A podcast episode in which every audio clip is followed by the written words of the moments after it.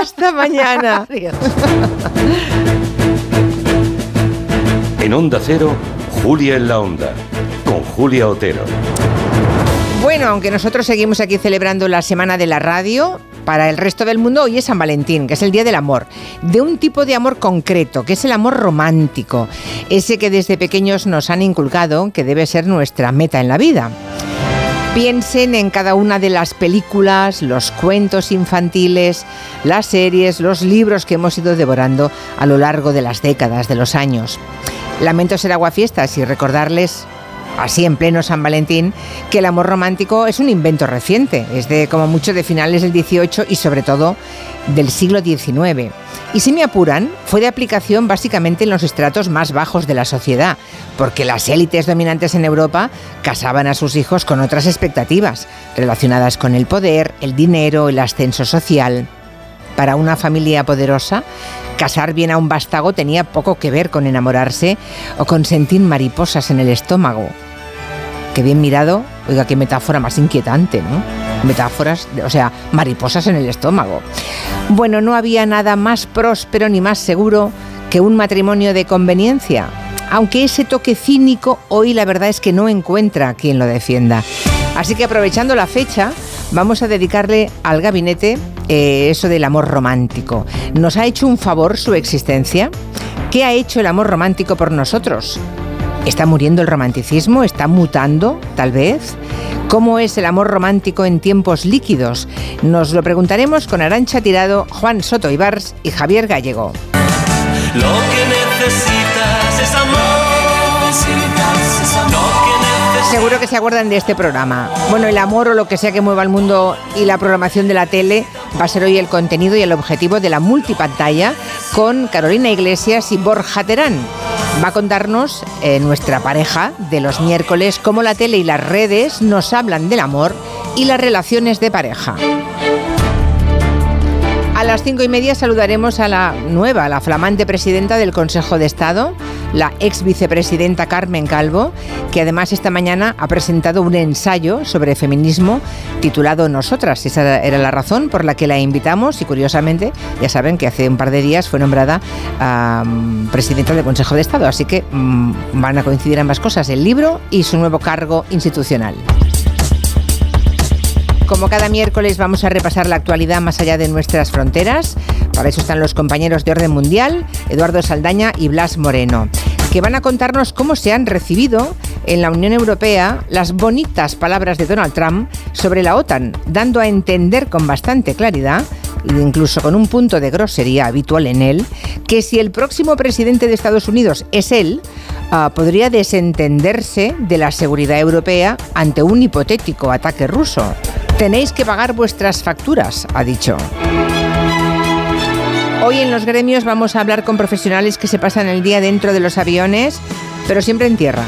Son el personal de limpieza de las aeronaves, las personas que recogen a velocidad de vértigo, a veces no tienen más de un cuarto de hora, todo el caos y toda la suciedad que ha dejado el pasaje durante el vuelo anterior.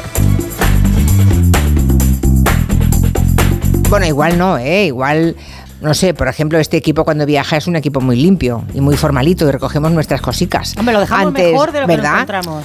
Antes de bajarnos lo dejamos todo como la patena. Otra cosa, Marina Martínez Vicens es de esas, Anema León también, buenas tardes. Hola. Y esa pausa. A ver qué vas a decir, ¿eh? Otra cosa es que Roger de Gracia, que ¿Qué? también es una persona muy limpia, Sí. no sea caótico. Y entonces se olvida cosas en todas partes. Ah, eso sí. Siempre. He perdido unos, unos auriculares hoy mismo. Hoy. Sí. un avión? Y una- no, pero eh, en Podrías todas partes. El inventario semanal de tus pérdidas. Pues venga, va. Hoy auriculares. Hoy auriculares. Mañana más. Bueno, en los aviones, por ahí en los sitios se deja cosas. Sí, sí, ¿eh? sí. Bueno, no sé si Antonio Martínez Ron es de los limpios o de los caóticos. Yo soy muy limpito, pero un poco caótico, la verdad. Me he dejado paraguas por toda Europa y por, Ah, bueno, y por toda. España. Bueno, no eso hay quien ayuda. lo conserve. Bueno, Sí. pero Paraguas, eso es quien no se lo ha dejado. Si lo dejas en Berlín o en Londres es perfecto para la gente allí. claro. El favor que les hago. Hoy Antonio Martínez Ron, entre las, mm, el grupo de palabras que va a contarnos, porque ya saben que lo suyo es el diccionario del asombro, va a encargarse de una petición de un oyente que el otro día, hace una semana, dijo, adelfopoiesis, mm. que me lo cuente Martínez Ron. No es una enfermedad, ya les adelanto. No, la adolfopoiesis podría ser una enfermedad, pero no lo es. Se lo contará enseguida. Oye, podemos inaugurar una sección con esto, ¿no, Antonio? Sí. O sea, en vez de discos dedicados, palabras dedicadas, ¿no? Sería bonito, claro. Y todo el mundo conoce alguna palabra raruna por ahí que es su favorita o que le hace gracia, o lo que sea. O que diga, oye, me gustaría que me contara la vida de esta palabra. ¿Cuándo nace? ¿Cómo se reproduce? ¿Cómo se desarrolla? ¿Con quién se ha juntado? ¿Qué hijitos tuvo? Exactamente, no estaría mal. Bueno, si quieren proponer más palabras a Martínez Ron o comentar cualquiera de las noticias que hoy tenemos preparadas en la mesa de redacción, no tiene más que dejar una nota de voz en el 638 442 081.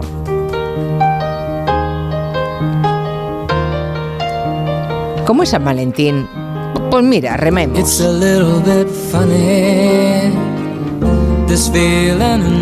Rememos en esa dirección. I'm not one of those who can easily hide.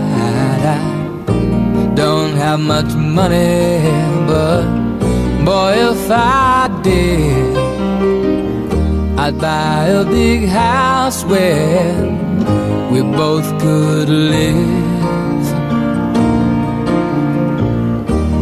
If I was a sculptor, but then again, know or a man who makes potions in a traveling show. I know it's not much, but it's the best I can do. Hay que repetirlo todo, ¿eh? Pregunta un oyente. ¿Cómo era lo de la poiesis? No, poiesis no. Adelfopoiesis. Hay que ver. Antonio está tocando el piano virtual en la mesa. Sí, soy bueno, ¿eh? Sí. lo está clavando, lo clava. Es una bonita canción de amor. Por cierto, podemos aprovechar para que los oyentes nos, mm, nos digan cuál es su canción favorita de amor, si es que la tienen. Esta está bien, esta es de las bonitas, ¿eh? La ha cantado todo el mundo, además. Rod Stewart, Lady Gaga, mucha gente. Pero para mí, como la de Elton John, nadie. Qué hater soy de San Valentín. Es que normalmente las canciones de amor suelen ser baladas y nunca ponemos baladas porque hasta ahora no queremos que se nos duerman los oyentes. Pues, se toman el cafetito, comen un plato, dos, el postre, solo falta que les pongamos una balada. Es más, no se la pongamos, venga, no. Fuera, fuera, fuera, fuera venga, va. Arriba. Ya está. Bien pensado. Por cierto, ayer empezamos a repasar los recuerdos, el souvenir que tenían en el disco duro los colaboradores, todo, eh, pues todos los que pasan por este programa, por cualquiera de las horas de este programa, cuatro horas cada día, son 20 horas a la semana y dijimos que lo iríamos dosificando a lo largo de los días. Hoy tenemos los recuerdos o lo que le sugiere la radio a Carolina Vescanza y a Juan Manuel de Prada. La primera vez que me realizaron una entrevista, yo tenía siete u ocho años eh, y acudí con otras niñas de mi colegio a la recién inaugurada Radio Galega. Nunca olvidaré aquel estudio en lo que hoy es eh, el edificio de la Junta de Galicia eh, y nunca olvidaré aquella experiencia, mi primera experiencia en la radio, tan bonita, tan divertida y tan emocionante. Sin duda el recuerdo más cálido que guardo yo de la radio era siendo yo muy niño, en una edad en la que apenas, de la que apenas guardo memoria. Eh, mi madre, después de fregar la vajilla, después de fregar los platos, pues se tumbaba conmigo en la cama y escuchábamos las novelas, los seriales radiofónicos de Radio Nacional. Eran seriales bizantinos, digamos, ¿no? Con amores imposibles. Yo recuerdo a mi madre emocionada, llorando escuchando estos seriales, ¿no? Yo abrazadico a ella y ella dándome besos y demás. Es uno de los recuerdos más, más hermosos de mi vida y muy ligados a la radio. Tú dirás, Qué corazoncito Cuando tiene somos, Juan hombre, hombre, es que todos tenemos, bueno, los que hemos tenido la suerte de tener madres cariñosas, que no todas lo son. Sí, eh, efectivamente. ¿no?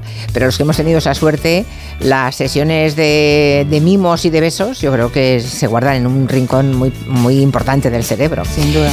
Bueno, ¿importa algo que en una pareja la mujer sea más alta que el hombre? Lo digo porque es un tabú ese de que el chico tiene que ser siempre un poco más alto que la chica. Aún me acuerdo de lo que tuvieron que hacer. Lady Di era casi tan alta o igual que el príncipe Carlos, hoy Mm. rey Carlos III de Inglaterra.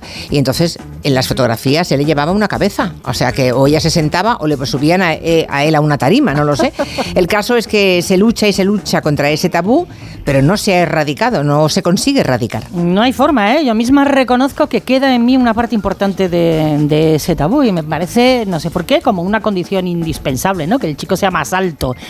Hay muchas declaraciones públicas últimamente de gente conocida que tiene una pareja que no cumple ese requisito y dice, bueno, ¿qué, está pasando? Porque la sociedad no evoluciona. Tom Cruise aguantó burlas de todo tipo por ser más bajito.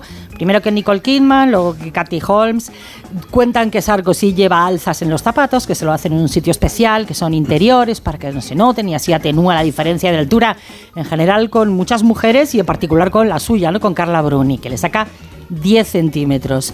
Y luego hay fotos en las que los ves y él está por encima de ella. Y dices, bueno, ¿me podéis eh, hacer un. ¿Podéis abrir el plano, por favor, que vea yo? La tarima. La escalera. La, la caja de cervezas típica del bar, ¿eh? Sí, sí, en una caja de Mao subido. Bueno, Bogart eh, dicen que se subían los ladrillos para que Ingrid Bergman o Lauren Bacall no lo miraran desde arriba.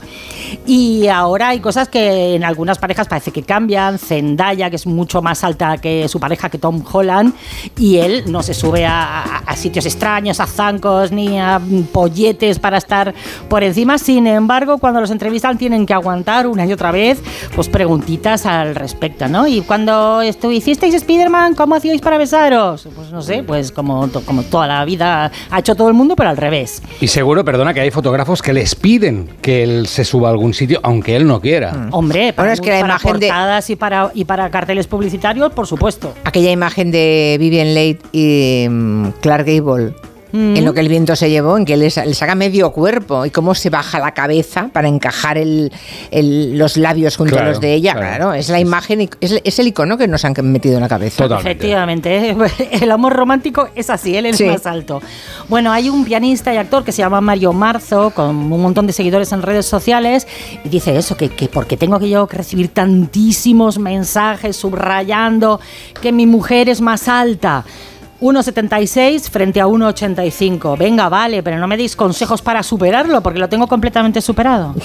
O sea, yo creía que tras nueve años y medio de relación con una mujer que me saca media cabeza, ya habíamos superado esto. Llevo nueve años y medio de discurso contra la estupidez de un estereotipo misógino donde la mujer es más pequeña. El hombre tiene que ser más grande, el hombre tiene que protegerla. Una mujer por sí sola no se sirve. Soy plenamente consciente de que mi mujer es más alta que yo. Tengo dos hijos con esta mujer, es una broma. Si tanto te molesta este estereotipo, veamos quién lo perpetúa, porque no es mi familia la que lo perpetúa. Yo estoy tan tranquilo, dejadme en paz. No sé si le ponéis cara ahora mismo a Miguel Herrán, es el prota de Modelo 77, es un chico guapísimo. Sí, lo es. Que además eh, se cuida un montón, que tiene un cuerpazo. Y él cuenta en las entrevistas la cantidad de veces antes de ser conocido que tuvo que aguantar eso de, a ver, me gustas, pero es que eres muy bajito. Y ahora que es famoso, eh, hay gente que le reconoce por la calle y dice, "Ay, no esperaba que fueras tan bajito. Pero bueno, ¿qué, qué comentario es este? Y se lo dicen. Mi, mi abuela era bastante más alta que mi abuelo, pero tenía tal carácter mi abuelo que todo el mundo obviaba que él era bajito. Nadie jamás lo mencionó. no se atrevían. Bueno, en las aplicaciones de citas sigue teniendo importancia y los hombres cuando son especialmente altos lo recalcan, ¿no? Aunque dice una de ellas, eh, que eh, ha dejado de ser un requisito fundamental para tres de cada diez personas. O sea, todavía queda. Uy, solo el camino. 30%. Bueno, pero antes era cero. Ya, bueno. Está mejorando. cero. Y parece que a la que más nos preocupa, eh, bueno, a ellos les da miedecillo, pero que a la que nos importa es a nosotras. Bueno, pues que nos llamen mujeres más altas que sus parejas varones o hombres más bajitos que su mujer, da igual. Es un hándicap que tuvieron que superar, nunca les importó. ¿Cuántas bromitas de mal gusto han tenido que, no sé, aguantan comentarios de ese tipo a menudo? ¿Usan alzas? Se- Po- pod- ¿Podría ser? alzas, bueno, alzas, el- el como tacón- Sarkozy, El tacón, cubano, mira, el taconcito cubano. por ¿verdad? ejemplo. Cuéntenos, 638 442 081. Uy, hay un montón de oyentes hablándonos de sus canciones preferidas, desde el Something Stupid de Frank y Nancy Sinatra o el Love de Nat King Cole. Em, por aquí había, ah, uy, no sé, no, no, no, no. Ah, sí, Holly Holly Holly, de Holly. Neil, sí, ¿Qué es eso? ¿Cuál es esa? de Neil Diamond. Es como de Hare Krishna, ¿no? Holly, y Holly. otro, Oh, Hane, Hane. Ah, honey, ¿No será vale. Hane, Hane? no lo sé, y otro, El solo tú de Matías Bazar. Esta le gusta a Joan. Lo baila cada noche con un cubatilla. Era un anuncio de un queso. Ah, de ¿Un anuncio queso. de queso? Sí, sí, en mi cabeza sí, estaba que- es sonando suena. también. Sí. Ah. Hombre, pondremos una de cada tres o cuatro que nos escriban. Todas no podemos ponerlas si no hacemos discos dedicados.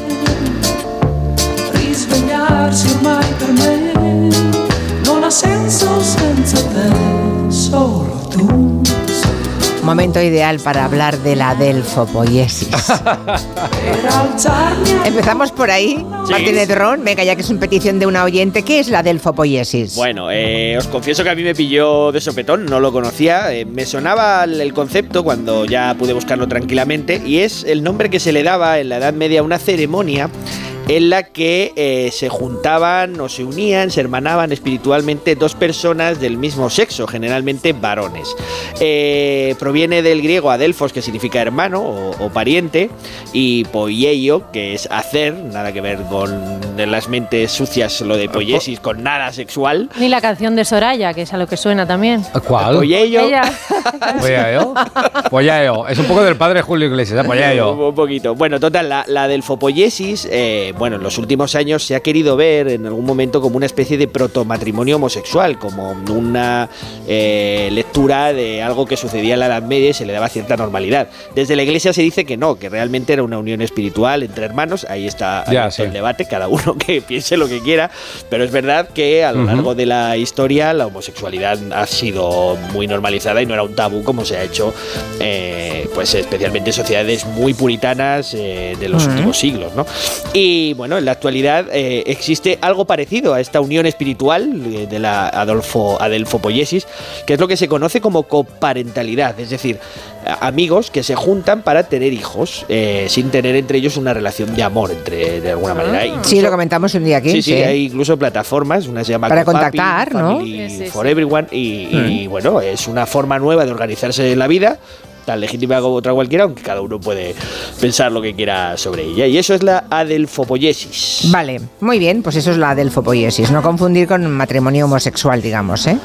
Eh, Eso no es lo mismo, es otra cosa. Vamos con nombres de niños. Hoy la cosa no va de nombres raros o de nombres inventados. Hoy la cosa va de nombres unisex, porque existen.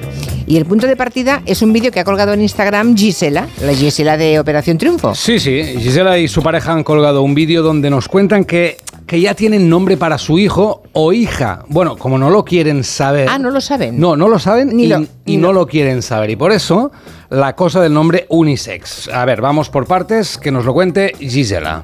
Hola a todos, ¿qué tal? ¿Cómo estáis? Pues hoy es un día muy especial para nosotros porque por fin vamos a confirmar el nombre de nuestro bebé. Y pues queremos explicar un poco el porqué de este nombre, ¿no? Porque sí, exacto, pistas, pistas, porque es un poco así como diferente. Primero porque es un nombre unisex y como no queríamos saber si era niño o niña, pues este nombre era perfecto. Vale, misterio, nombres unisex, no sé si conocéis algunos. Ah, yo he buscado, he buscado algunos por A aquí. ver, que no, a mí no se me ocurre ahora mismo. A ver, amor puede ser para chico o para chica. Hombre, José. no conozco ningún. Ah, sí, José sí. José, Amparo, Amparo también. ¿Amparo? Sí, sí. Un señor. Para un señor. Sí, sí, sí, sí, se puede. Eider, que significa hermoso en vasco, también lo puede utilizar niño o niña. Gael, Marlon, Noel, Paz. ¿Noel para chica? Sí, sí. Bueno, me estás dejando estupefacta. Es así, es así. Bueno, vale, vale. Andrea en italiano también sirve para los dos. Bueno, hay Noah. muchos. Hay no, ¿Cómo? Noah. vale. No, Noah. no, es de chica. No, no. Yo A ver. conozco un Noah niño. Noa, Noa. ¿Hay un Noah niño? En Cataluña, Arán también eh, se pone para chico o para chica. Bueno, hay muchos unisex, pero Gisela y su compañero, su pareja, tienen otra idea y nos dan algunas pistas. A ver, ¿qué nombre creéis que hay detrás de estas pistas? La historia es que eh, hemos estado pues, mucho tiempo en busca del niño perdido, que no llegaba, que ya sabéis que ha sido un proceso muy largo, pero al final el niño perdido, ¿qué ha pasado? ¿Qué ha venido? ¿Y dónde está? Pues está en el templo maldito. Bendito. Eh, eso, el templo bendito que es mi barrigota. Y ahora vamos ya a por la última cruzada, que es esta aventura de ser papis de este maravilloso bebé que lo estamos deseando. A ver, Hombre, es- Antonio lo sabe. Antonio lo sabe. ¿Has pillado Además las es verdad pistas? que es unisex. sí. Julia tiene cara como de no lo pillo. No, no lo Vale, pillo. A ver, el niño perdido. El Sí. templo bendito o maldito Sí. y la última cruzada. Le falta un látigo al niño, Julia. Ah, no, me di- no, no me digas que Indiana. el nombre del niño o la niña será... Indiana. Oh. Indiana. Indiana se llamará el niño o niña de Gisela. ¿Qué te parece? Y ya le han hecho unos vestiditos con un logo de un dibujo de Indiana Jones con su látigo. Vale. Entonces queremos que nos llamen los oyentes Hombre. que tengan un nombre unisex. Nombre unisex, ¿no? Indiana, pero Indiana. Bueno, sí, le llamarán. le- A mí nadie, me le- encanta, me parece un nombrazo, la verdad. pero nadie le llamará Indiana, le llamarán Indy. Indy, claro. Bueno, pero- como al propio Harrison Ford. a ver, es bonito y es verdad que en algunos sitios del mundo ya, sí- ya hay gente que se llama Indiana. No sé si en España hay alguien que se llama Indiana. No olvidemos que el nombre de Indiana se le ocurre a George Lucas porque era el nombre de su perro. Eh, Ah, es verdad. O sea que bueno, ahí queda eso. Eso es. A ver, un momento que están los oyentes dándome una, una clase aquí práctica de, de montones de nombres unisex. Por A ver. ejemplo, Paz me dice que Rosario es unisex. Rosario. La- Rosario, yo leo lo que me dicen. Laura dice que Sí. un nombre muy normal es Alexis, Alexis. que conoce chicos y chicas que se llaman Alexis. Yo tengo la lista aquí. A ver, ¿qué Raúl nos cuenta que tiene un amigo, que varón, que se llama Consuelo. Consuelo, a ver, con la C, con la C, con la C. Uh, Consuelo. Jorge que dice, ay, Indiana, como mi perro. Bueno. Ah, Nicolás añade que mm, el diario de Noah, es verdad, pero en chico es con H final Sí. y en niña es sin H, ¿vale? Ah, Bruna dice que su sobrina se llama Sasha Sasha. y que ese nombre es niña y que en cambio también lo llevan niños. Alex también puede ser abreviatura de Alejandro o Alejandra. Claro. O sea que ¿Y sabes cuál Naya? Naya me dice otra, Rosario insiste otro, Rosario. Rosario. No conozco ningún nombre. ¿Algún Rosario entre los oyentes? Por ah, favor. que llame, que llame. Oye, hay un nombre muy práctico y es unisex y sirve para toda la vida para llamar al niño, que es ¡Eh, tú! A comer. De apellido. O niño, ¿no? O niño. ¡Niño! ¡Nen! En para tu adentro, llama al niño para adentro. ¡Niño! Bueno, el que no tiene problema con esto es Elon Musk, que sabéis que le pone a sus hijos nombres como X2542. ¡Qué majo! ¡Qué majo, No hay Elon! derecho. Bueno, los hijos de Piqué ¿Cómo se llaman? y Shakira. No me acuerdo. Uno Milan y Milan, Sasha. y Sasha el otro. Mira, uno es como la goma de Como borrar. la goma, sí, sí. Claro. Ariel también vale para chico y chica. Ariel, sí, sí. Carmen y Trinidad me dicen también, son nombres unisex. ¿Cómo va a ser Carmen un nombre unisex? sí, sí, Sí, sí. Carmen. Perdona, ese que chico sí. que te gusta tanto, el de The Bear, se llama Carmen. ¿Qué chico es ese? Sí, Carmen sí. y Trinidad. Le gusta un chico y no sabe Liv cuál Gallagher, es. Gallagher, el actor. El novio Otro- de Rosalía. Otro más, Ares. Ares. Sí, y dicen que el protagonista, el protagonista de The Bear efectivamente se llama Carmen. Eso es. Guadalupe. que, Guadalupe también. Es, pa- Vale. es unisex. Mira, Vale. lo estoy viendo aquí. bueno, necesito descansar. Adelfopoyesis.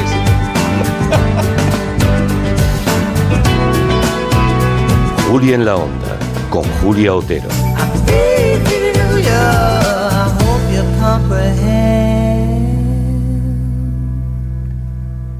Te lo digo o te lo cuento. Te lo digo. Sigue subiéndome el seguro del coche, aunque nunca me han multado. Te lo cuento. Yo me voy a la mutua. Vente a la mutua con cualquiera de tus seguros. Te bajamos su precio, sea cual sea. Llama al 91 555 5555. 91 555 5555. Te lo digo, te lo cuento. Vente a la mutua. Condiciones en mutua.es. El 60% de los adolescentes consume pornografía. Están utilizando la pornografía como un tutorial. No se dan cuenta de que lo que están viendo es ficción. Es un tema que nos preocupa y mucho, y por eso lo tenemos que hablar. Lo tenemos que hablar. Porno menores y manadas con Sonsoles Ónega. Hoy en directo a las 11 menos cuarto de la noche en Antena 3. La tele abierta. ¿Perdona? ¿Que ahora Movistar Prosegur Alarmas incluye una garantía antiocupación? Uf, ya verás cuando se entere mi perro. Ningún guardián puede competir con Movistar Prosegur Alarmas, la primera y única alarma con garantía antiocupación, que no solo disuade y protege, ahora también se compromete contra las ocupaciones. Contrátala en el 900-222-250 o en movistarproseguralarmas.es. Ahorrar es fácil con Iberdrola. Pásate a la movilidad eléctrica con Iberdrola y ahorra hasta un 90% frente a un vehículo diésel o gasolina. Y si contratas la luz e instalas un punto de recarga en casa, te llevas hasta 500 euros. ¿Has oído bien? 500 euros. Pásate a la movilidad eléctrica y empieza a ahorrar. Llama al 992 92 93 o entra en iberdrola.es. Iberdrola, por ti, por el planeta. Empresa colaboradora con el programa Universo Mujer. Cuando Berta abrió su paquete de Amazon, Se le aceleró el corazón. Pantalla LCD y seguimiento de la frecuencia cardíaca. La pulsera de actividad se clasificó en su corazón por su calidad y su precio. Cinco estrellas de Berta. Productos estrella a precios estrella. Empieza a buscar en Amazon hoy mismo. Acero. Tenía siete recibos, pagaba mm, alrededor de 1.100 euros y ahora voy a pagar alrededor de 350. Pues que me ha cambiado la vida, que reconozco que me han ayudado mucho. Pues ha sido un salvavidas. Agencia negociadora les ha cambiado la vida. No lo dudes. Si tienes casa en propiedad y quieres pagar un 80% menos cada mes por tus préstamos, llama gratis al 900-900-880. 900-900-880. Llama ahora. Te cambiará la vida. Tengo la memoria fatal, se me olvida todo. Si te falla la memoria, toma de Memory. De Memory con vitamina B5 contribuye al rendimiento intelectual. Y ahora para los más mayores, de Memory Senior de Pharma OTC. En CaixaBank sabemos lo importante que es tener a alguien cerca, en la isla más remota del mundo y aquí, cerca de ti. Por eso estamos presentes en más de 2.000 municipios para promover la economía rural. Impulsamos el empleo de los jóvenes con la formación profesional dual y apoyamos a los emprendedores con más de 100.000 microcréditos al año. CaixaBank, tú y yo, nosotros.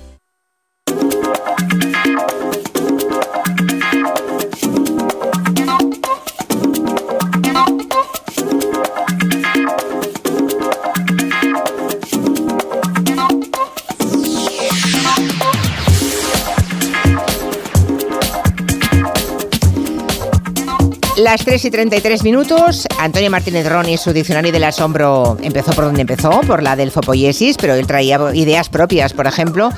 ¿Qué es Takotsubo? Takotsubo. Takotsubo, nunca lo había escuchado. Eh, pues es un término médico, uno de mis favoritos, porque Vaya. es de reciente creación, es un síndrome que se describió en torno a 2005, empezó a ser conocido entre los propios cardiólogos, y Takotsubo eh, es como se llama al síndrome del corazón roto, que es una dolencia, una miocardiopatía, que se parece mucho a un infarto cuando aparece, Ah. pero en realidad es algo más benigna, en el sentido de que no hay una obstrucción de las arterias, y eh, el, su descubridor, Hiraku Satu, lo describió en 1990 y lo llamó Takotsubo.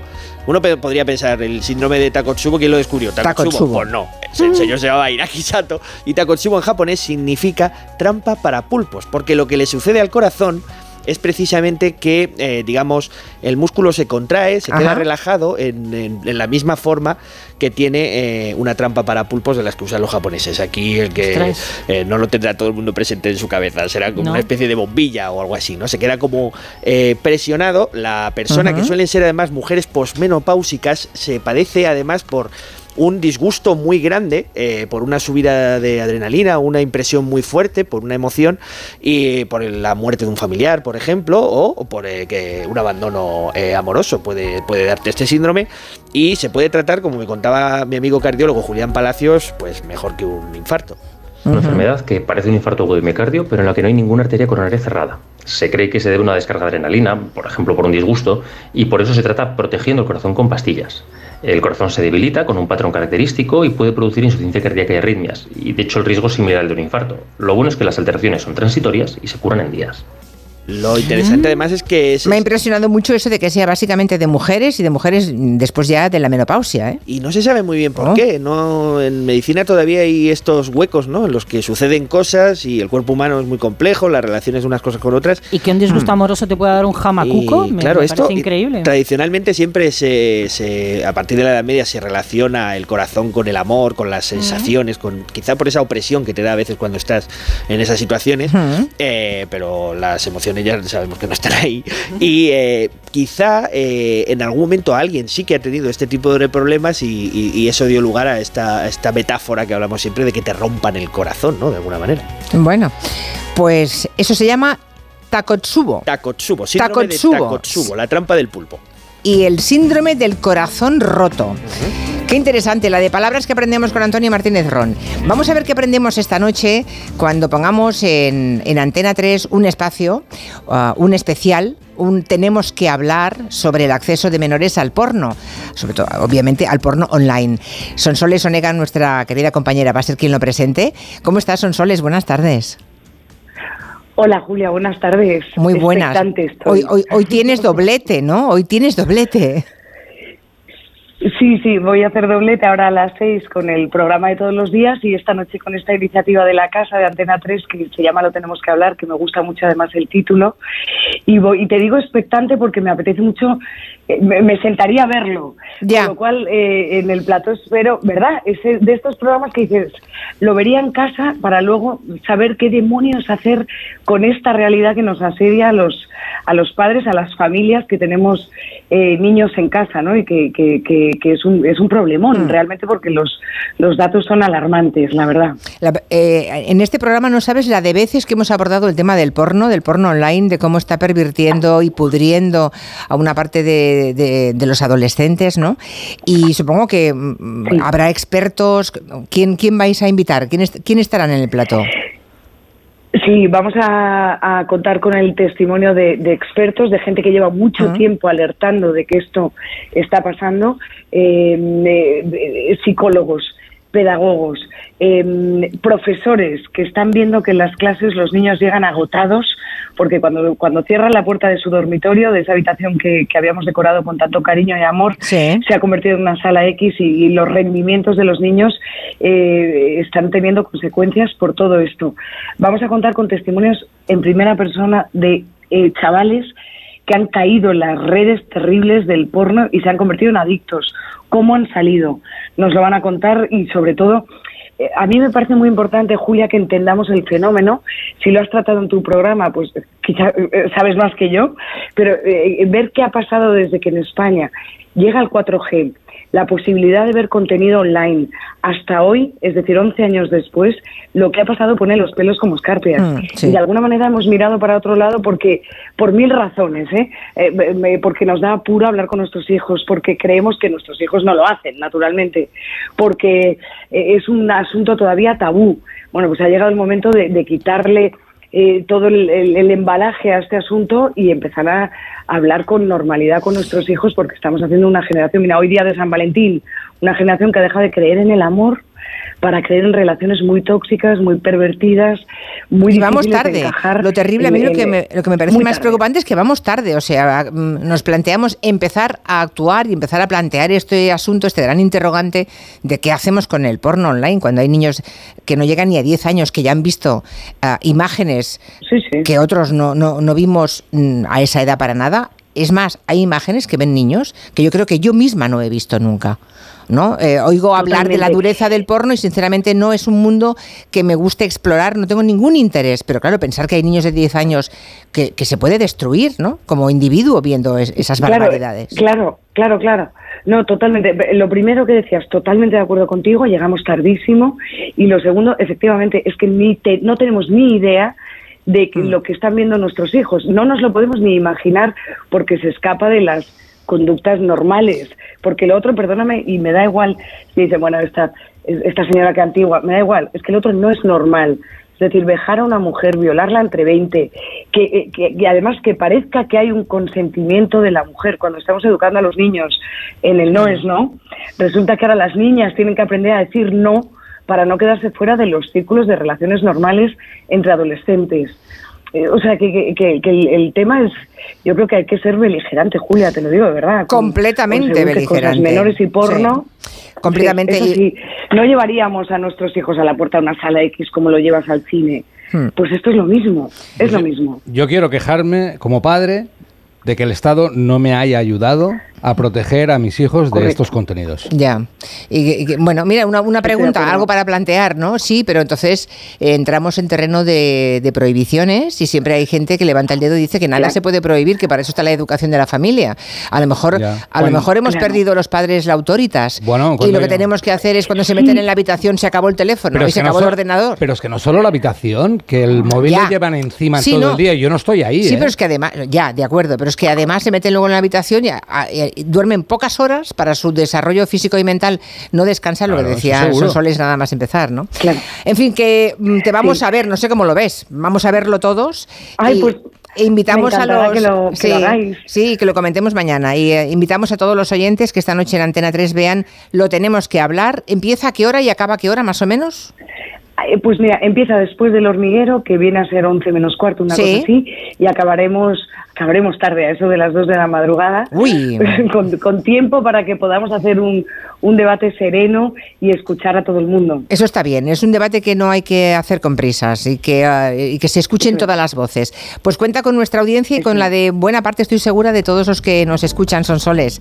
Y nos vemos la semana no que sé viene. te lo agradezco, Creo que Julia. tenemos una cita Sí, la semana sí, que sí. viene, ¿no? No, la otra es, no, la que Tenemos viene. una cita, Sí. eh, no, no, la que viene, la, La que, que viene, en la que viene. que siempre es un gustazo. Sí, ir, lo- a, ir a Barcelona e ir a verte, pues entiéndeme. Qué bien, ya les contaremos a los oyentes de qué va ese encuentro, que no van a estar presentes Eso ellos, es. pero bueno, de momento. Son soles, un abrazo, muchos besos.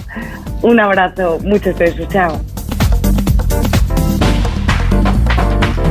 Hoy Anne va a contarnos cosas del café. Le hemos dicho, pero ¿por qué el café? Si hace dos días vinieron aquí unos baristas estupendos a hablarnos del café. Mm, si hace un, en fin, eh, mm, ahora ¿por qué? Ah, se ha empeñado por una razón. Eh, es que han pasado cosas, Julia. Sí, pasan cosas con el café. Sí, hace una semana invitamos a Marcos Zoya y a Mel Ranchel, baristas.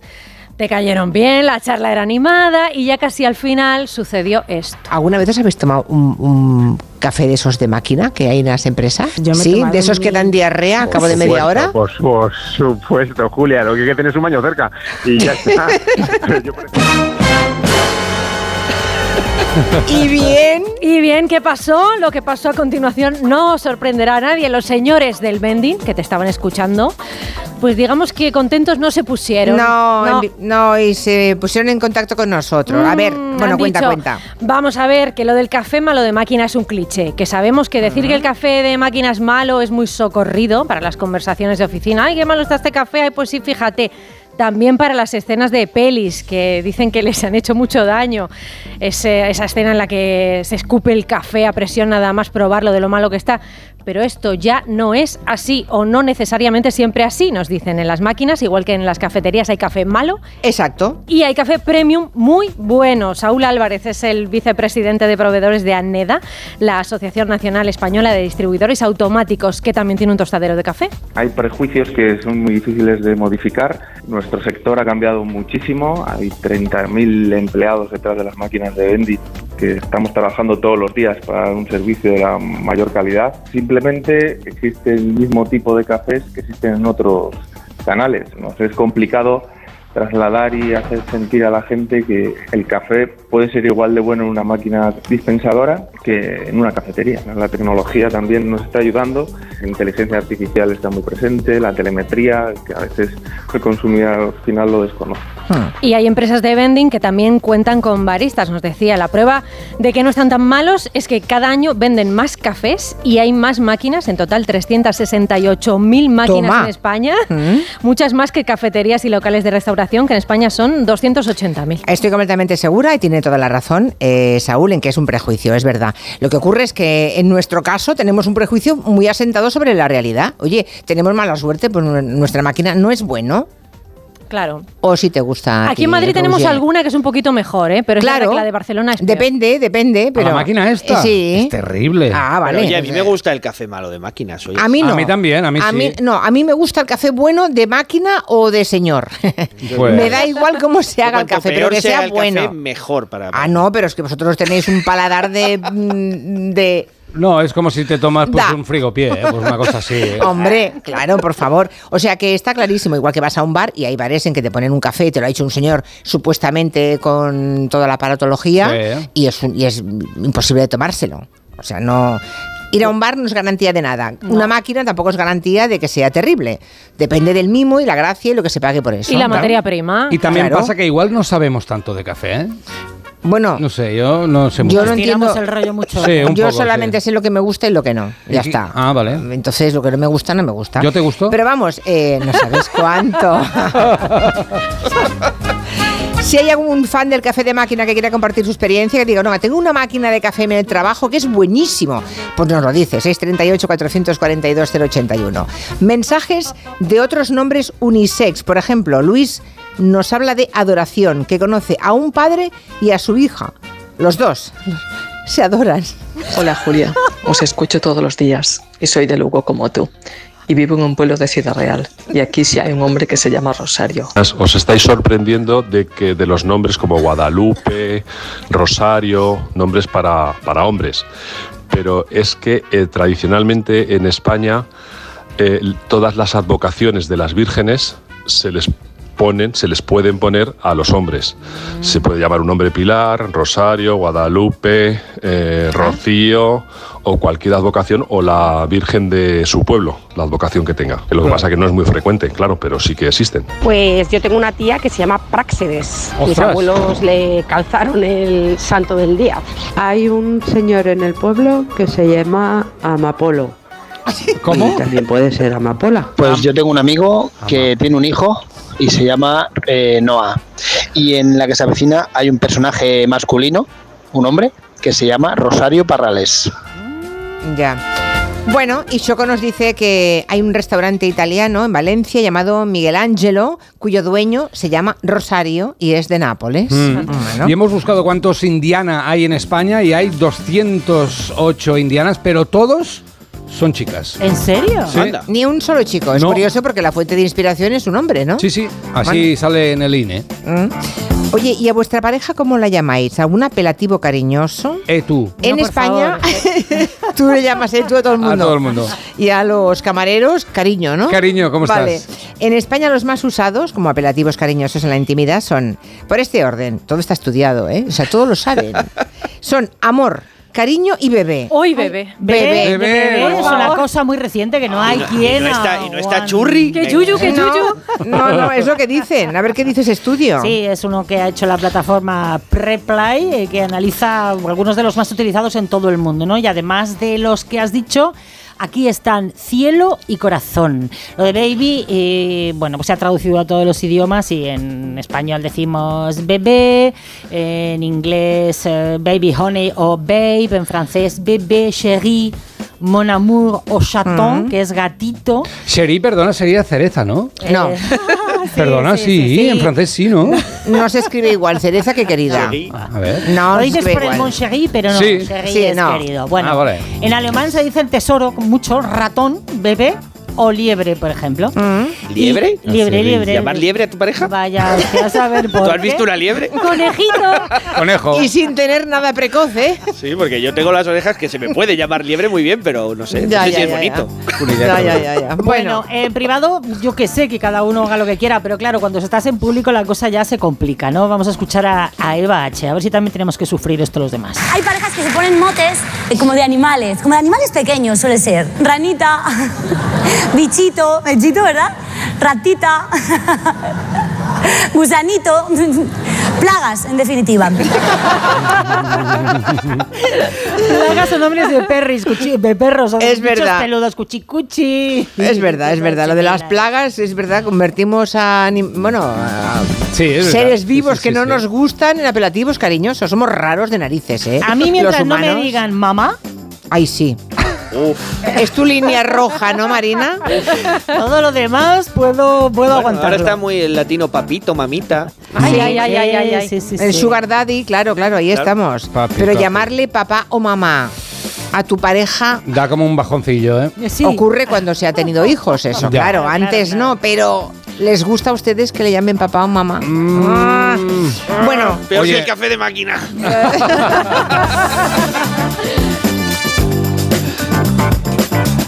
¿de dónde viene el mito de San Valentín y las flechas? Esta es buena, ¿eh? Tenemos, sí, sí, verán ustedes cómo las palabras van apuntando, eh, nos van a contar de dónde viene eso de las flechas del amor.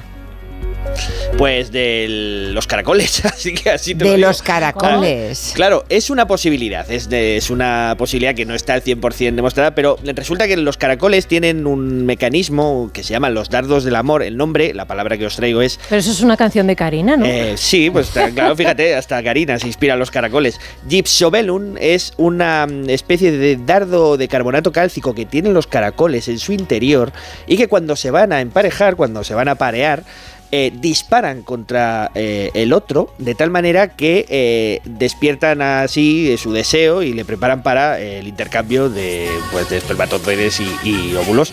En este caso, el Gypsobelum está alojado dentro y además es como un arpón recuperable. Es decir, el, el- el- tenéis que buscarlo, ¿eh? Porque, Por si en un momento veis- dado tienen que reutilizar con otro reu- lo reutilizan con otras parejas. Son ¿no? Ratillas, son, como son un poquito poliamor los caracoles, ¿vale? Si buscáis las imágenes os vais a quedar alucinados porque tienen la forma perfecta de una flecha como las de Cupido. Y Pero se eso- ve a simple vista. No, es muy pequeño, o sea, Ah. tiene unos milímetros. A simple vista, si estás bien de la vista, quizás sí lo veas, pero es pequeño. Eh, se cree que los romanos, que son los que mm, inauguraron el mito de Eros y las flechas y toda esta parafernalia, pudieron conocer este comportamiento de los caracoles y a partir de ahí se inspiraron para hacer el- la mitología, lo cual no, te- no es descabellado pensarlo y, y estaría, sería incluso divertido. ¿no? El hecho es este, que los caracoles son capaces de enamorar a sus parejas Disparando. disparándoles una flecha que hace que eh, segreguen las hormonas, las feromonas que necesitan para reproducirse. Nunca Y eso- un tan prosaico. Ahí está, y eso es el Gypsobelum. Gypsobelum, efectivamente. Gypsobelum es el nombre técnico de esto, ¿eh? Gypsobelum.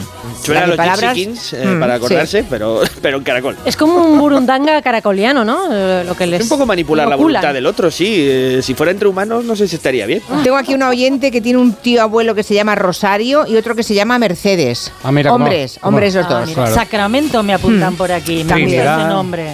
Oye, Trinidad. Trinidad también. Sí, hay una señora que también sí. A mí bueno, me ha matado el Amapolo, la verdad. Amapolo. He buscado Amapoles en el INE y no sale nadie. pues Ah. ese. Pues Pero que se apunte. Amapolo Rojo, por ejemplo, que es un que es- apellido. Claro, que se apunte al INE porque no sale. ¿Vale? Hoy es San Valentín, seguro que muchos españoles comprarán alguna cosita para sus parejas, pero vamos a hacernos un par de preguntas. ¿Quién compra más? ¿Los hombres a las mujeres o las mujeres a los hombres? Y la segunda, ¿cuánta gente dice cuando recibe el regalo, ¡ay, qué bonito, cariño! Y luego lo revenden.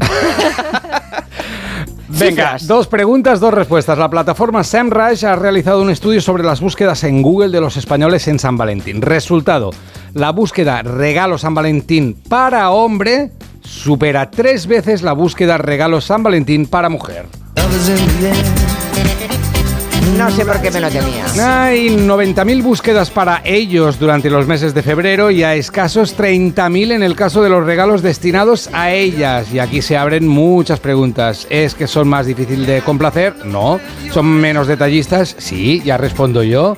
Ah, sea cual sea el destinatario, los regalos populares más populares, también lo escribe esta plataforma, son ah, por orden descendente flores, cena, rosas, tarta, peluche, escapada y bombones. Bombón asesino, se sabe un bombón bien latino. Todo lleno de corazones, con lo fea que es esa estética. ¡Ay, qué bonito! ¡Cómo me Ay. gusta, Ane! Te voy a regalar bombones con Ay. forma de corazón Monchegui, claro que sí. Y las cenas que se hagan el 13 o el 15, el 14 está todo está arriba, todo, es empalagoso. Y venga de pétalos de rosa. ¿no? Venga, venga, Dejar que el chico acabe con su pieza, por Vamos Yo favor. le- apuntando cositas. Que es Yo un le poco sigo el tardo, rollo, es un poco sigo. tardo. Nos gusta café de máquina, nos gusta el amor, no nos gusta nada. A ver, va, venga, había otra pregunta. La pregunta era, ¿hay gente que revenda su regalo porque no le gusta? Claro que sí. Y oh, sorpresa, ¿cuál es la comunidad donde sus ciudadanos más revenden los regalos? Exacto. Es en Cataluña. ¿Me lo dices de verdad? Cataluña y Andalucía, los dos lugares donde más se revenden, y Barcelona, la capital con mayor cantidad de anuncios publicados de reventa de regalos de San Valentín, lo cuenta el portal Mil Anuncios en un estudio donde nos muestran no solo las fotos de dichos regalos, entre colgantes, zapatillas, relojes, sino lo mejor son las descripciones. La mayoría no, especi- eh, no especifican ni ponen casi nuevo o sin estrenar, pero hay otros que van más al detalle, como este anuncio de un monedero Bimba y Lola con el texto Monedero bimba negra de nylon y goma. Es muy bonito, pero es regalo de mi ex. Por eso vete, olvida mi nombre, mi cara. O sea, no es que, claro, porque eh, si lo vendes es que no te gusta. Y Bueno, que para no te- publicitarlo, Que no no, te está mal decir, no, ya me gusta ya, pero es que no quiero tener nada de ese señor. Sí, sí. Ahí hay más, ¿eh? De un depilador de cera también en mil anuncios. Dice, está sin abrir. Lo compré para mi exnovia y fue en Francia y cuando lo traje... Cuando lo traje a España se rompió la relación. Está por estrenar. Para eso tienes Y luego una camisa de manga larga Nike dice la tela es perfecta para este frío de invierno, es decir, no es de nylon ni de esas maluchas y finas. Me la puse solo una vez por el detalle del regalo, pero la ofrezco para una segunda vida porque ni me gusta ni quiero tener nada con mi ex. Y todo esto está pasando en Barcelona. Todo esto está pasando en Barcelona, claro que sí. San Valentín es amor, pero también es desamor que se puede superar, pero hay que hacerlo con ganas y si se puede, pues escribiendo una carta como esta vista en Twitter que escribió la niña Valeria después de cortar con el niño Miguel. Dice la niña Valeria, hola Miguel, todo con letra de niño, ¿eh? Espero que estés muy bien sin mí. He llegado a la conclusión de que o aportas o te apartas. Ya vendrás llorando y yo no te haré caso. Una princesa no pierde la corona por un plebeyo. Me perdiste. Y entre paréntesis, no se lo enseñes a nadie o te enteras. Firmado Valeria. Qué carácter. Así me gustan las niñas.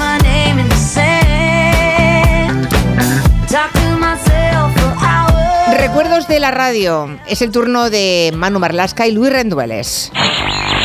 Los primeros recuerdos que tengo de la radio son con mi abuela en el bar de mis padres, escuchando lo que entonces eran carruseles deportivos de, de los partidos del Sporting y de todos, que eran a la misma hora. Casi siempre había tan ganas las gaunas, es el recuerdo que tengo.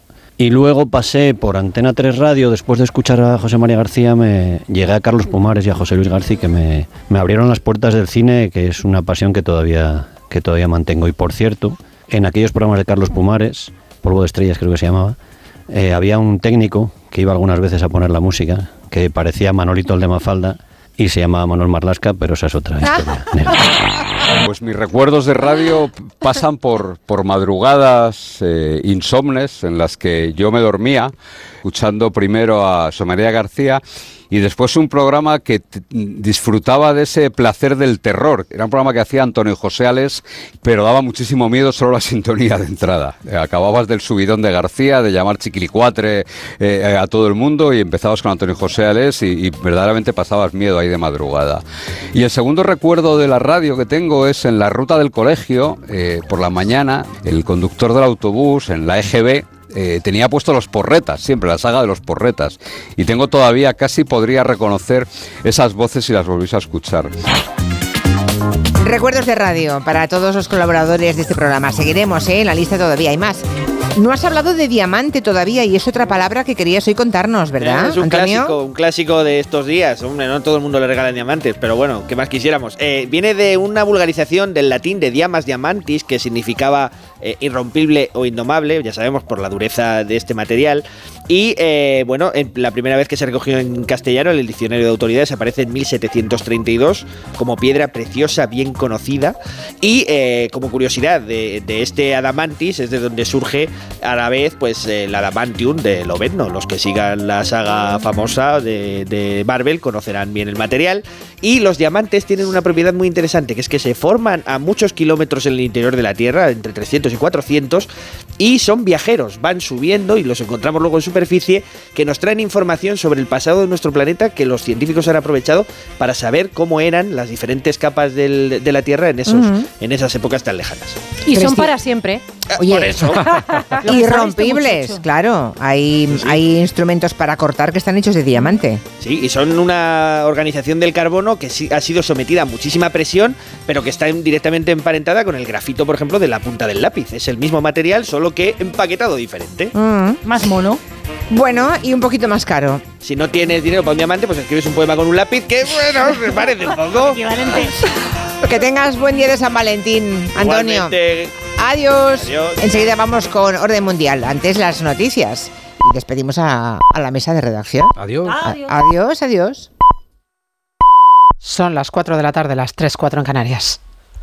Trabajo, casa, ducha, cena, cama. Salir de trabajar con el piloto automático no tiene pérdida, aunque pensándolo bien, sales perdiendo. Te pierdes conversaciones, te pierdes risas, te pierdes lo que sucede a tu alrededor. Salir de trabajar con el piloto automático es el camino fácil. Muchos lo siguen, otros, y cada vez somos más, preferimos seguir la brújula para no perdernos nada. La brújula con Rafa La Torre. Toda la actualidad de lunes a viernes desde las 7 y siempre que quieras en la web y en la app. Onda Cero, tu radio. De nuevo, buenos días España. Protagonista, Luis del Olmo. Luis del Olmo era un enamorado de su trabajo. Protagonistas nosotros en acción. Abrió un camino que todos los demás seguimos. Le he respetado y le respetaré siempre. Información, opinión, entretenimiento. Para la radio cambiar es más que vivir. Sus principales virtudes yo creo que es sin duda la innovación, la independencia. Una parte de lo que entendemos por radio se la inventó Luis del Olmo. Te agradezco que recuerdes la historia de protagonistas. Una serie documental escrita y dirigida por Diego El mérito es de ustedes, amigos oyentes. Aquí están protagonistas. Cada lunes, un nuevo capítulo de este podcast en la web y en la app de Onda Cero. La gente y la radio del pueblo. Estimados viajeros, verano a la vista. El verano está más cerca de lo que crees. Reserva tu viaje al Caribe o tu hotel en costas e islas para las vacaciones de verano. Consigue un cupón regalo de hasta 600 euros en el corte inglés. Hazlo ya y anticipa tu reserva. Consulta condiciones en viajes el corte inglés. 29. Tus nuevas gafas graduadas de Sol Optical. Estrena gafas por solo 29 euros. Infórmate en soloptical.com. En Alquiler Seguro sabemos que cada cliente es único. Por eso estamos orgullosos de ser la primera empresa del sector en recibir la certificación AENOR de compromiso con las personas mayores. Horario preferente, más de 50 oficinas a tu disposición, gestores especializados y mucho más para que la edad no sea un obstáculo en tu alquiler. Alquiler Seguro, la revolución del alquiler. Con este estrés no consigo concentrarme. Toma Concentral. Con su triple acción de lavacopa, rodiola y vitaminas, Concentral consigue aliviar el estrés ayudando a una concentración más estable y duradera. Concentral. Consulte a su farmacéutico o dietista. El cáncer de mama metastásico es una enfermedad incurable. La mayoría de las pacientes diagnosticadas nos estamos muriendo. Y esto duele. Ponte en mi piel. Porque yo antes era como tú, y tú mañana puedes ser como yo. A pesar de esto, amo la vida. La vida mola. Danos vida. Hazte socio. Cancermamametastásico.es ¿Cansado de toser? Toma Herbetón Respire. Herbetón jarabe con extracto de pino y eucalipto espectora y reduce el espasmo bronquial. Herbetón Respire. Consulte a su farmacéutico o dietista. Su alarma de Securitas Direct ha sido desconectada. Anda, si te has puesto alarma. ¿Qué tal?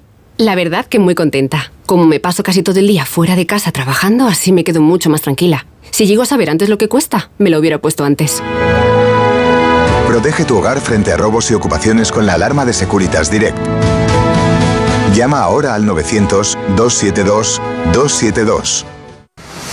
¿Cansado? Revital. Tomando Revital por las mañanas recuperas tu energía, porque Revital contiene ginseng para cargarte las pilas y vitamina C para reducir el cansancio. Revital, de Pharma OTC.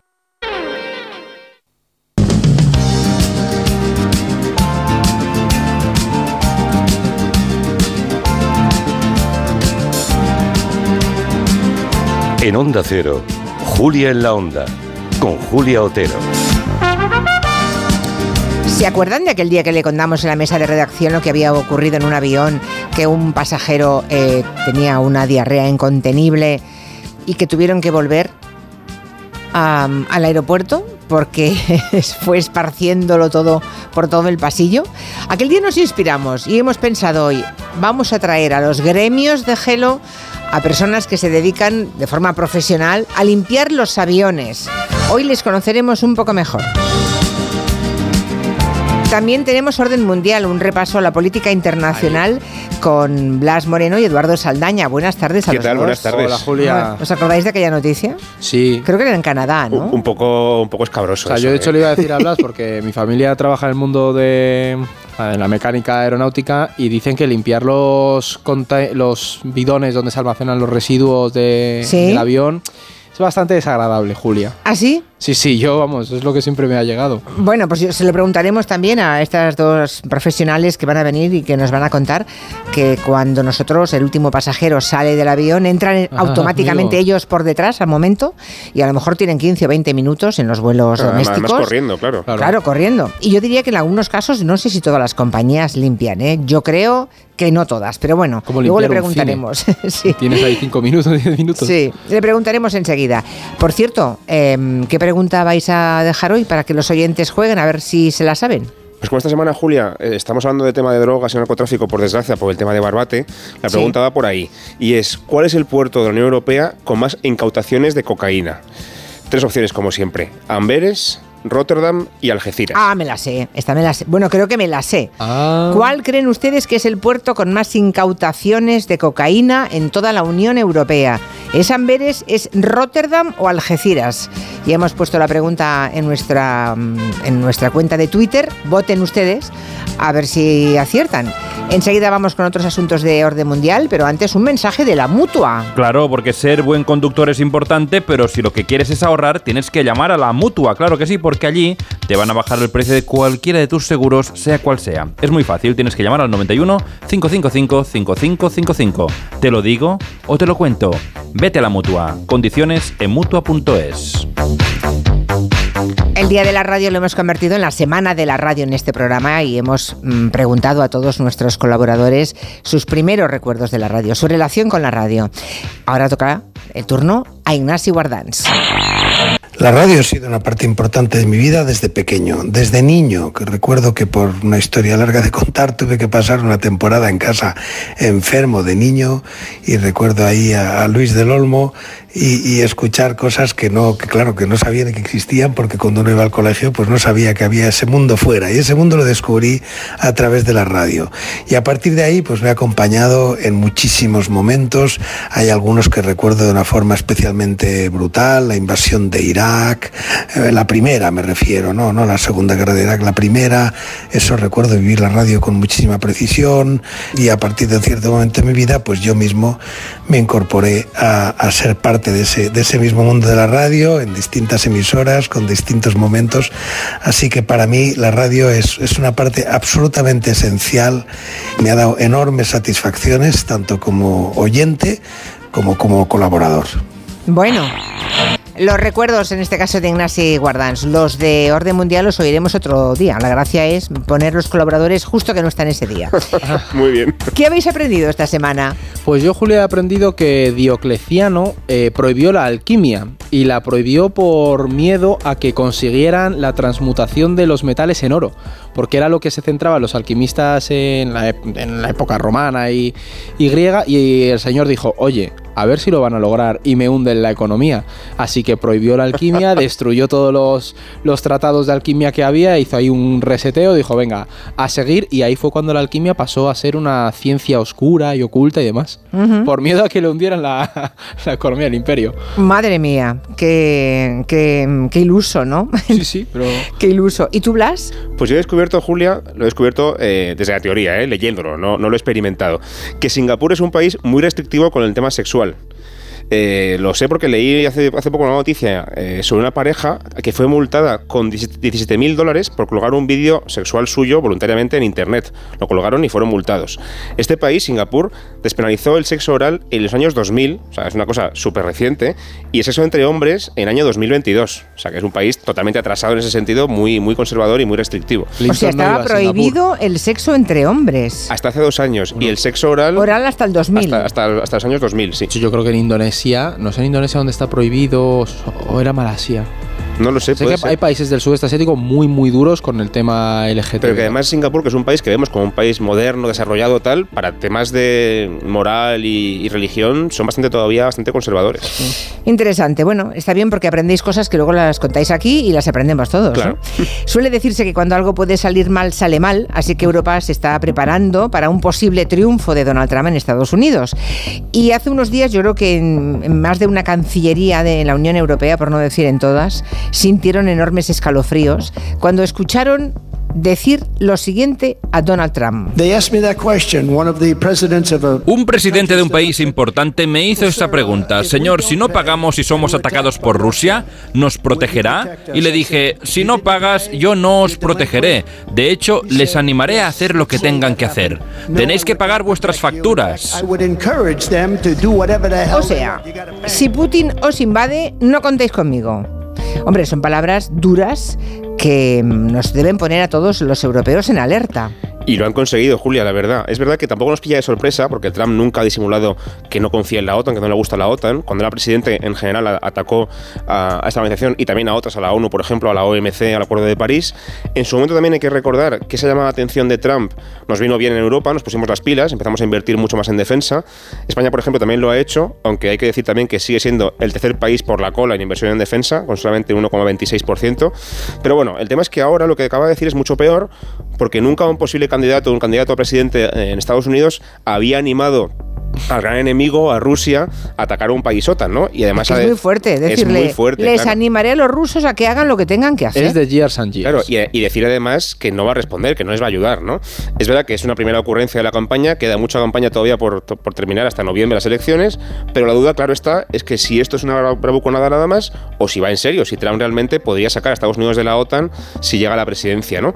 Hmm. Yo creo que él querría hacerlo. Lo que no está claro es que pueda legalmente, porque en diciembre los republicanos moderados aprobaron una ley, esto es la gente de su partido, ¿eh? no, no gente de, de los demócratas, una ley que exige que la salida del Tratado de la OTAN se apruebe con dos tercios del Senado. Es una forma de blindar eh, esta posibilidad en el caso de que llegue Trump al poder. o El sea, han puesto una mayoría cualificada. Claro, ¿eh? Como- reforzada para evitar que Trump llegue mañana, gane las elecciones, llegue a la Casa Blanca y el primer día lo que haga sea romper el tratado de la OTAN. ¿Qué ocurre? Que esa ley es un poco problemática a nivel constitucional, hay dudas de que sea legal y, y es probable que si Trump consigue llegar a la Casa Blanca, lo primero que haga sea llegar esa, esa ley a los tribunales y ponerla en, en cuestión, ¿no? En cualquier O sea, caso, que lo que- vuelva a ser la mitad más uno. Claro, sí, o como mínimo que haya un debate legal que embrañe Ya. todo otra vez, ¿no? El problema es que al final da lo mismo si se sale del tratado o no. Lo que importa es que en la OTAN hay un compromiso legal, por supuesto, pero lo más importante es el compromiso, digamos, psicológico, ¿no? La, la percepción de que hay un compromiso. Y si Estados Unidos dice que aunque no salga de la OTAN, ellos no van a responder a un ataque de Rusia, pues al final da lo mismo, ¿no? Al final Rusia va a pensar que puede atacar Claro. y puede que lo haga. A todo esto, hay un oyente que pregunta si Trump chantajea a sus socios con el tema de la OTAN, ¿qué puede esperar Ucrania si gana en noviembre? Pues seguramente Ucrania, Pues todavía peor. claro, puede esperar Sí. lo que sabemos todos que va a ocurrir con Ucrania, ¿no? Porque Sí. siempre se ha manifestado en contra del despliegue de armamento y del envío de armamento y de, bueno, y de recursos a Ucrania. Sí, o sea, yo, yo es que personalmente ahí Blas lo sabe, que soy bastante escéptico porque Donald Trump, como es tan volátil, lo mismo llega a la Casa Blanca, le ponen las cuentas de las empresas, empresas armamentísticas, perdón, y te dice que apoyamos Ucrania o empieza a ponerse bravucón con, con Putin, pero sí que es verdad que lo que todo apunta y serían las tesis más Mm. válidas es que a lo mejor dice, mira, vamos a repartir así, tú te quedas con, con Donetsk y Lugansk y le devolvéis, está por ella y no sé qué, y ya está. O haces una zona de contención y un poco como lo que pasó con, con el acuerdo de paz de Israel, acuérdate cuando estaba Trump. Sí. Por lo que Entonces- pueda ser, en todo caso, el canciller alemán Scholz esta semana ha insistido en que Europa tiene que reforzar su industria de defensa, apostar por la disuasión desde Europa, no que venga el amigo americano a defendernos, ¿no? Puede ser un mensaje ante la posible reelección de Trump esto. No, no, vamos, es que yo creo que Scholz lanza un mensaje muy claro y tiene que ver mucho, Julia, con lo que ha mencionado Trump de. Uy, Trump, perdón, Blas, del artículo 5 de la OTAN. Porque, claro, el momento en el que tú ves a un presidente de, de Estados Unidos decir eso, pues puedes empezar a tener dudas de si Rusia va a empezar a tantear, una vez llegue Trump al poder, pues yo qué sé, ciberataques contra países como Polonia, por ejemplo, forzar un poco la máquina para ver si realmente Estados Unidos es capaz de, de responder. Además, el mensaje de Scholz es, por supuesto, una llamada de atención, porque Alemania sí que parece haber entendido que Europa ahora mismo, en el orden internacional que tenemos, está sola, ¿no? Porque estamos en un contexto, como hemos dicho muchas veces, muy incierto, ¿no? Y entonces muchos países empiezan a defender que la Unión Europea tiene que tener capacidad de disuasión, es Claro. decir, de dar el suficiente miedo como para que no nos ataquen, ¿no? Y esto, de hecho, no implica solo producir armamento, Julia, también implica eh, saber desarrollar o tener una estrategia para sustituir servicios en el ámbito de la seguridad que dependen de Estados Unidos, es decir, almacenamiento en la nube, por ejemplo, de de información estratégica para los estados. Eso tiene que empezar a venir cada vez más a Europa. Telecomunicaciones, tema Exactamente. nuclear, todo eso. Y ese es el otro punto clave, el que mencionaba Blas, el tema nuclear, Julia. Empieza a haber un debate interno dentro de la Unión Europea sobre si Europa tiene que tener más armas nucleares o no. Y luego el gran melón es en aspectos de toma de decisiones. En un mundo más fragmentado hay que tomar decisiones más rápidas y aquí tenemos, Julia, la unanimidad. Y a un señor que, por ejemplo, se llama Víctor Orbán. Arroba Hungría. Claro, entonces tú en ese caso tienes que decir, mira, a lo mejor hay que cambiar y modificar cosas porque porque también un aspecto de defensa y seguridad es poder decidir rápidamente y no depender de que un tío, porque tiene alianzas con alguien, te frene toda la Unión Europea. Claro, porque igual a Orbán no le importa que le invadan los rusos. No, si no han invadido las cuentas. O que invadan a otro país de cerca, ya Claro. está. ya Eso igual. es. Hmm. Bueno, toda la polémica esta se produce la misma semana en la que se celebra la conferencia de seguridad de Múnich. Ahí se van a reunir los líderes y van a, a precisamente hablar de los desafíos en materia de seguridad que hay, ¿no? ¿Qué, qué creéis que, qué se espera para la conferencia de este año? Pues esta conferencia, Julia, es muy importante. Es una conferencia anual en la que se reúnen líderes importantes, primeros ministros, presidentes. Aún no tenemos la agenda concreta, no sabemos quién va a ir o no, pero se publicará entre hoy y mañana. Lo que sí tenemos ya es un informe anual de la conferencia que se publica cada año y que es una fuente estupenda para conocer los riesgos que perciben los países importantes en la conferencia, ¿no? Y también expertos en política internacional. Y el informe de este año se centra en una idea que me parece muy interesante, que es, como decía Edu, vivimos una época de gran tensión geopolítica muy convulsa, pero los países, en vez de cooperar, están en un sálvese quien pueda. Aquí cada uno va a hacer lo que pueda por salvarse por su cuenta, y el problema es que tenemos problemas tan graves que no se pueden solucionar cada uno por su cuenta, hay que cooperar. Y si no cooperamos, podemos acabar estando peor de lo que estamos ahora mismo, ¿no? El informe en ese sentido incluye un análisis de principales riesgos que se perciben por parte de los países y los tres principales riesgos tienen que ver con el cambio climático, que es el, el- el mejor ejemplo de no se puede solucionar por tu cuenta, hay que cooperar entre todos, pero bueno, no lo hacemos. Y entre los países del G7, lo que es el oc- occidente, la, la parte rica del mundo, por así decir, también es muy importante la preocupación que hay por la migración, que es un tema que siempre se menciona, Rusia e Irán, y es muy interesante también que ha subido muchísimo la percepción de la amenaza del yihadismo, porque las, las encuestas se hicieron después de- de- del, del ataque de Hamas en octubre, con lo cual en Occidente Ya, en general claro. se, se mucho Bueno, esta hecho, historia. Yo creo, el otro día me contaban que hay mucho temor de ataques eh, terroristas en Eurovisión este año por el tema de Israel y la presencia. Decía, Sí. ojo a, a ataques. Eso hay que eh, contarlo también en sí, un sí, día, el podemos- tema de Eurovisión con Israel, porque sí, sí. va a ser polémico. Sí, va a ser polémico. Hay muchos países que no están, y, y sobre todo hay opiniones públicas, no sé con, con qué magnitud en diferentes países de Europa que no están de acuerdo en que participe eh, Israel. Bueno, es que con Rusia se, un día se- lo miramos. se sí. hizo unánime, vamos. en un momento. Sí. Pero vamos, que hay geopolítica hasta en Eurovisión, especialmente Sí, en. Eurovisión. Sí, sí, ¿eh? Bueno, vamos a entrar ahora en Oriente Próximo, miremos hacia allí, crece, va creciendo el temor de que Israel al final lance esa operación terrestre contra Rafat. Esa es la zona de Gaza donde, del sur, donde se encuentran miles, cientos de miles de personas que en su momento fueron obedientes, digamos, a la consigna israelí, huyeron desde el norte. Se fueron al sur les dijeron que allí estarían a salvo. Y ahora van a bombardear esa zona. Las autoridades israelíes dicen que en esa área se encuentran miles de hombres de Hamas, ¿no? ¿Qué cifra dan? ¿10.000? Sí. Uh, 10.000 hombres de Hamas, es que es una cifra... Claro, pero en torno a un millón y pico de, de civiles. Ya, ya, ya, Es que ya. es complicadísimo encontrarlos. Claro, ¿qué dicen las organizaciones humanitarias Ah, y países como Sudáfrica? Pues han advertido de que una operación en, en Rafat puede ser la muerte, es muerte segura de miles y miles de civiles inocentes. Y hoy también eh, España e Irlanda ah, han enviado una carta, o sea, Pedro Sánchez y el primer ministro irlandés, una carta a Ursula von der Leyen pidiéndoles que eh, ah, bueno que, Israel debe defender los derechos humanos y reclaman la reacción de toda la comunidad internacional antes de que se produzca ese ataque eh, en Rafat. Y van incluso más allá, Julia, porque dicen, y tienen razón en ese sentido, que el acuerdo que tenemos de libre comercio a nivel europeo con Israel establece una cláusula en la que se podría pausar ese acuerdo de comercio si Israel viola los derechos humanos. Y, creo que estamos todos de acuerdo en que eso está ocurriendo ahora mismo, ¿no? Entonces, Irlanda y España, que son de los países más activos en la defensa de Palestina dentro de la UE, están diciendo, oye, igual hay que plantearse que hay que dejar de comerciar con Israel, no solamente con armas, sino en general, durante el tiempo que dure esto, porque Israel está demostrando que no cumple con derechos humanos, ¿no? En fin, la presión está aumentando a nivel internacional. También por parte de aliados de Israel, por ejemplo, Biden dijo el otro día que no podían hacer ese, ese ataque contra Rafah si no hay un plan creíble de protección de civiles. Que no es- lo hay. Que no lo hay, es imposible, porque es que es imposible proteger a los civiles en esa zona tan pequeña. Pero bueno, no es gran cosa lo que ha dicho, pero mejor que no decir nada sí que es. Egipto, que también es aliado de Israel y país fronterizo con, con Gaza, ha dicho que romperá el acuerdo de paz que tiene con Israel, es decir, amenaza con ir a la guerra con Israel, es un poco exagerado, pero bueno, lo amenaza, si, si Israel fuerza a los, a los palestinos a huir a Egipto. Y el más duro estos días, con diferencia, ha sido Josep Borrell, que ha sido bastante claro con la cuestión de apoyar a Israel y, de, y eso de que se le siga vendiendo armas a, a este país. How many is too many? ¿Cuántos son demasiados? Which is the standard? ¿Cuál es el estándar? Netanyahu doesn't listen to anyone. Netanyahu no escucha a nadie. They are going to evacuate. Where? To the moon? ¿Los van a evacuar? ¿Dónde? ¿A la luna? So if the international community Si la believes comunidad internacional cree que esto es una matanza y que mucha gente está siendo asesinada, tal vez deban pensar en la provisión de armas. think about the provision of arms. Y lo dice haciendo un ataque directo, un mensaje directo a Estados Unidos y también a países europeos que siguen todavía vendiendo armas a Israel a pesar de todo lo que está pasando. Entonces, la pregunta es, ¿va a lanzar Israel el ataque contra, contra Rafah? Yo no creo que lo haga de forma inminente, Netanyahu quiere hacerlo sin ninguna duda, pero se está viendo cada vez más solo en esta historia, también a nivel interno. Los militares, por ejemplo, no tienen claro que sea buena idea hacerlo porque priorizan ahora mismo liberar a los rehenes y negociar con Hamas para, para proteger a los rehenes. Y ayer mismo, por ejemplo, estaban reunidos Egipto, Qatar, Emira- eh, Estados Unidos e Israel para negociar precisamente eso, un alto el fuego y intercambio de rehenes. Además, también otra fecha importante, el inicio del Ramadán, el 10 de marzo, que eso aprieta todavía mucho más los tiempos porque todo el mundo quiere solucionar esto antes de que esa fecha llegue. Yo creo que es un poco difícil. 10 de marzo, eso está a la Sí, vuelta de la la vuelta esquina. la Empieza el esquina. Ramadán el 10 de marzo. Claro, entonces al, al final la, cuestión es que aunque se apruebe el alto el fuego ahora mismo, mi sensación es que Israel va a acabar atacando Rafah antes o después. Y este problema va a seguir ahí. Así que bueno, yo creo que si no hay presión en Israel, contra Israel en ese sentido, la masacre va, va a acabar produciéndose. Madre mía. Sí, bueno, la pregunta, fuerte. que, eh, la pregunta que habéis hecho, ¿cuál es el puerto de la Unión Europea con más incautaciones de cocaína?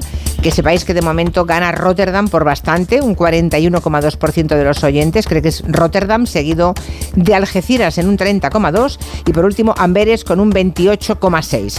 Pueden seguir votando, ¿eh? les damos tres minutos más mientras hablamos un poco de Gibraltar, ya que estamos hablando de incautación de droga, un poco viendo la dimensión internacional de lo que ha ocurrido con esos dos guardias civiles en, en el estrecho de Gibraltar, ¿no?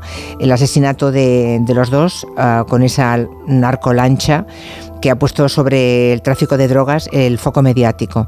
¿Qué papel podemos decir que juega España en el narcotráfico europeo? Pues Julia, España es que es una de las principales, eh, es uno de los principales eh, puertas de entrada de cocaína Ya. y hachís en el continente europeo. O sea, con- de hecho los tres que hemos puesto no sabemos bien cuál es el primer puerto porque es lo que tienen que averiguar los oyentes. No lo vamos pero, a decir todavía. Pero Sí. los tres son de los tres primeros eh, puertos de entrada, sobre todo eso. España, en el caso de España, es cocaína y hachís y lo que ha ocurrido en, en Barbate. en Barbate pone de manifiesto que el narcotráfico mm, sigue penetrando, que actúa de manera cada vez más impune y que también las incautaciones en otros puertos alrededor de Europa ponen mucha presión en el estrecho de Gibraltar, porque a lo mejor ahí hay que aumentarlo y seguir estrategias que están siguiendo otros aliados europeos. Además, Julia, hay que tener en cuenta que el consumo de cocaína en Europa ha aumentado, igual que la producción de cocaína en países como Colombia, Bolivia o Perú. Entonces, no se está frenando el narcotráfico y todo tiene vistas de ir en aumento, de seguir en- incrementándose, por lo tanto, la presión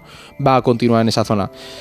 Es probable que nos Tremendo. encontremos con una respuesta de mano dura. Yo creo que es lo que vamos a tener en el corto plazo. Pero lo que estamos viendo es que tiene mucho arraigo regional y quien haya pasado por la línea o conozca un poco la provincia de Cádiz sabe cómo funciona el tema del narco allí y que, que está muy integrado en, en los distintos estratos sociales, políticos y económicos. Pues eh, si al narcotráfico no se le para de alguna forma, se infiltra hasta lo más profundo de los estados. ¿eh? Claro, pero como o se desarrolla Es un- una estrategia bien planeada, Julia, Claro. o como solo sea internacional. respuesta- claro, o sea, no puedes hacerlo sin la colaboración de Gibraltar y Marruecos, ¿sabes? Porque es un paraíso fiscal y un régimen que mira para otro lado con las plantaciones de hachís. Bueno, pues me temo que también de ese tema seguiremos hablando. Vamos a ver cómo ha acabado la encuesta, la pregunta que habéis hecho a los oyentes. ¿Cuál de los siguientes puertos de la Unión Europea tiene más incautaciones de cocaína? De momento no ha cambiado la cosa, hay más votos, pero el porcentaje sigue más o menos igual. Rotterdam cree que es eh, los oyentes de Onda Cero en un 41,2%, el que más, seguido de Algeciras con un 30,2% y por último Amberes con un 28,6%. La respuesta correcta es Amberes. es Amberes con 69 toneladas en 2019. Rotterdam sigue el segundo con 42 toneladas y el tercero es Algeciras con 5,3 toneladas. Madre Si no tengo mía. mal los datos. El tema es que estos son incautaciones, no sabemos si es el puerto que más recibe, igual Claro. simplemente es el puerto que más incauta, ¿no? que encuentra más cocaína. En cualquier caso son tres puertos, como decía Edu, muy activos en tráfico de drogas y que hay que vigilar mucho. Hubiera acertado, ¿eh? Pensé en Amberes. Sí, mira. Repetidme las toneladas de Amberes. 69 toneladas en 2019, que es el dato que tengo. 69 toneladas en 2019 Sí, claro, versus las 5 de Algeciras. Y piensa en todas las Qué que no se conocen, Julia. Ya, ya. Claro, todas las que pasarán. Estas son las que pillan. No obstante, en, en No las que llegan, claro. En España el, el puerto más importante es Valencia, que tiene casi 8 toneladas en 2019. Está por encima de Algeciras. Valencia. Más Valencia que Algeciras. Hay que hacer un día algo de narcotráfico, ¿eh? Sí, molaría, ¿eh? Sí, sí, hay que hacerlo, hay que hacerlo. Blas Moreno y Eduardo Saldaña. Hasta la semana que viene. tarde. Adiós. Enseguida hablamos con el personal de limpieza de los aviones. En Onda Cero, Julia en la Onda, con Julia Otero. Te lo digo o te lo cuento. Te lo digo. Encima de que traigo a mi hijo, le subes el precio del seguro. Te lo cuento.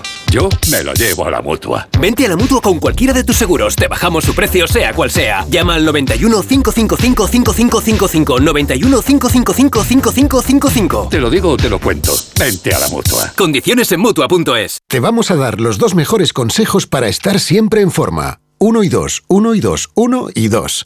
Apúntate al mejor gimnasio del mundo. Caminar por tu ciudad con Callahan Adaptation. El primer zapato que se adapta al pie y a tu forma de caminar. Fabricados en España por expertos artesanos y a la venta en las mejores zapaterías y en callahan.es. Callahan Adaptation. Se adapta al pie. Se adapta a ti. ¿Y si el coche del futuro ya estuviese aquí? En Spoticar, líder europeo en vehículos de ocasión, te ofrecemos coches con hasta tres años de garantía. Visita tu concesionario y disfruta de disponibilidad inmediata reservando tu coche en spoticar.es. Y ahora, hasta final de mes, en Spoticar, descubre condiciones excepcionales de financiación con Stellantis Financial Services. Consulta condiciones en spoticar.es. Bienvenidos a otra dimensión de cruceros con Royal Caribbean y Viajes El Corte Inglés. Aprovecha la salida desde Barcelona del barco más grande de Europa, Oasis of the Seas. Reserva con hasta 300 euros de descuento, niños gratis y los mejores espectáculos incluidos. Consulta las condiciones de tu crucero Royal Caribbean en Viajes El Corte Inglés. ¿Perdona? ¿Que ahora Movistar Prosegur Alarmas incluye una garantía antiocupación? Uf, ya verás cuando se entere mi perro. Ningún guardián puede competir con Movistar Prosegur Alarmas, la primera y única alarma con garantía antiocupación, que no solo disuade y protege, ahora también se compromete contra las ocupaciones. Contrátala en el 900-222-250 o en movistarproseguralarmas.es. El 60% de los adolescentes consume pornografía. Están utilizando la pornografía como un tutorial. No se dan cuenta de que lo que están viendo es ficción. Es un tema que nos preocupa y mucho, y por eso lo tenemos que hablar. Lo tenemos que hablar. Porno menores y manadas con Sonsoles Ónega. Hoy en directo a las 11 menos cuarto de la noche en Antena 3. La tele abierta. Dijeron que los radares eran por tu seguridad. Que cobrarte por aparcar en la calle era para que tuvieras sitio. Y que las zonas de bajas emisiones eran por tu salud. Ni seguridad, ni aparcar, ni salud. Esto solo va de meterse en tu cartera. No eres su cajero automático. Reacciona, responde, recurre. De vuelta, que no te lío. De vuelta, 900-200-240. 900-200-240. O devuelta.es. Cuando Elena abrió su paquete de Amazon, sintió mariposas en el estómago. Tecnología de cocción rápida y modo grill. Y con esa air fryer, Elena consiguió cumplir sus sueños culinarios por un precio de rechupete. Cinco estrellas de Elena. Productos estrella a precios estrella. Empieza a buscar en Amazon. Tu radio.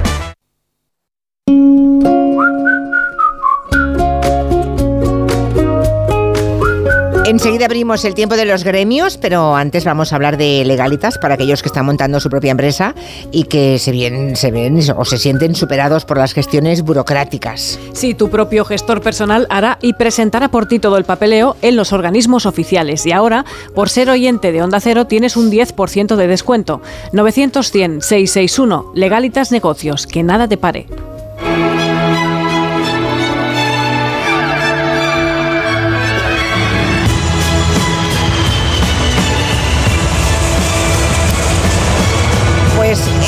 Siempre por la puerta trasera del avión en el momento exacto en el que el último pasajero desembarca. Por eso es probable que nunca las hayamos visto. Son el personal invisible que en tiempo récord recoge nuestras miserias, los restos de viaje transatlánticos o domésticos, donde se ve seguramente qué clase de ciudadanos somos o qué imprevistos hemos vivido durante el trayecto. A veces no es que seamos malos ciudadanos, es que hemos tenido un apretón, vete a saber, ¿no? Bueno, ellas y ellos ejecutan la puesta a punto para que el pasaje nuevo que entra después uh, despegue con todo en estado perfecto. Así que hemos invitado a los gremios, siempre nos gusta traer a este estudio personas que nunca son invitadas a, a, los medios de comunicación porque si aprendemos cosas. Personal de limpieza de los aviones. Tenemos a Maribel Valle, muy buenas. Hola, buenas tardes. Maribel Valle lleva 34 años limpiando aviones. Sí. No está mal, ¿eh? 34 años. Empezaste como una niña porque eres joven todavía. Pues con 20 añitos. Con 20 años. Y Carmen Quesada, que lleva no tantos, pero 24 años, tampoco está mal. Hola, buenas tardes. Muy buenas tardes. Em, ¿Qué pasa cuando nos bajamos del avión? Estoy segura que los oyentes que habitualmente vuelan no os ven habitualmente. Yo, yo creo que casi nunca, alguna vez puede que me haya fijado, pero yo creo que nunca se os ve, ¿no? No. La verdad que somos invisibles, pero estamos ahí. Estamos ahí y cuando sale el último pasajero, pues comenzamos el trabajo en, en el avión. Y bueno, el trabajo en el avión es poner el cinturón en su sitio. Ah, pero eso no es solamente limpiar, o sea, es, es recolocarlo todo. Es recolocar todo, exactamente. Vale. ¿eh? Entonces ponemos los cinturones bien puestecitos, quitamos todo lo que se haya podido dejar el pasajero anterior, pues yo qué sé, un papel de caramelo, un, cualquier cosa, cualquier papel. O sea, vaciáis todo lo que se haya olvidado. Vaciamos todo lo o que se- o lo que se han dejado, Se han que dejado pueden para ser tirar. objetos perdidos, puede ser alguno. También. Y lo demás es basura, digamos. Todo es basura, exactamente. ¿eh? Entonces, bueno, pues tenemos varias estilos de limpieza porque pueden ser aviones transoceánicos que entonces ahí ya tenemos un- Más la- tiempo, ¿no? mucho más tiempo Hombre, quien se ha pasado muchas horas, e- ese avión sí que está muchísimo más sucio, supongo, Sí, que en un vuelo sí. de una hora. Sí, sí, sí, sí, sí. Tenemos muchísima más faena que, que hacer. ¿Y disponéis entonces de cuánto tiempo para limpiarlo? Pues tendríamos, un- eh, estaríamos como unos 30 o 35 minutos aproximadamente. Qué poco tiempo, ¿no? Sí. Carmen.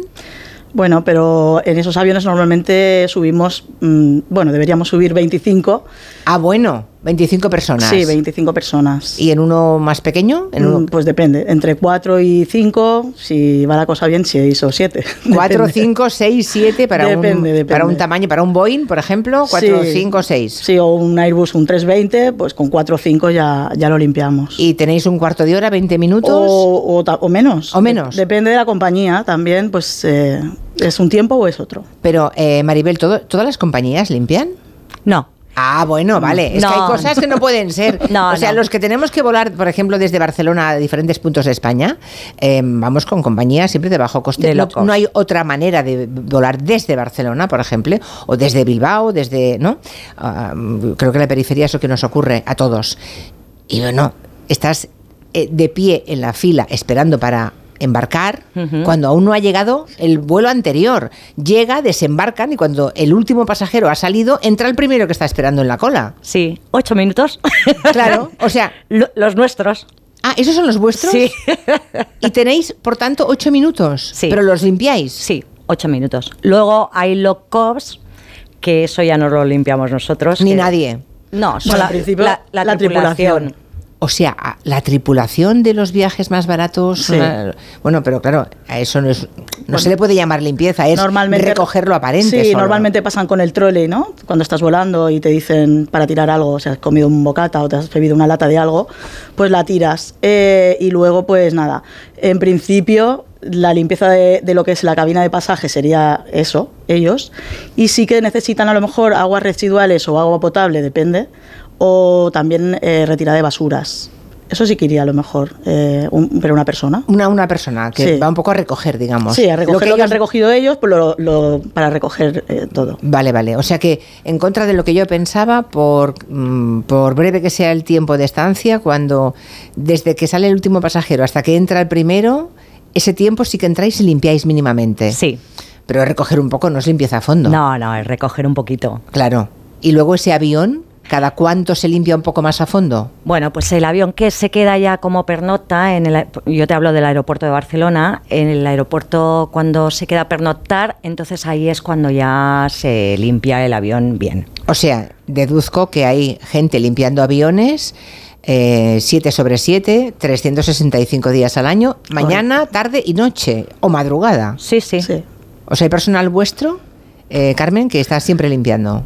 Bueno, O nosotros, en, en nuestra empresa no es No. 24 horas, pero en otras sí. En otras sí. En otras sí. Nosotros a lo, a lo mejor el horario máximo es hasta las 2 de la madrugada. Ajá. Bueno, que suele ser cuando llega el último avión, ¿no? Sí. Como mucho. Claro. Eh, he oído que los cubos de agua están prohibidos porque tiene riesgo por los componentes eléctricos del avión. ¿Es verdad esto o no? No. Bueno, realmente no subimos el cubo. Ya. subimos la, frego- ¿Cuál- la fregona. ¿Cuáles son vuestras herramientas de trabajo, Carmen y, y Bueno, pues sería un aspirador. Normalmente Sí. o se enchufa al, al avión si son aviones eh, grandes, de largo recorrido.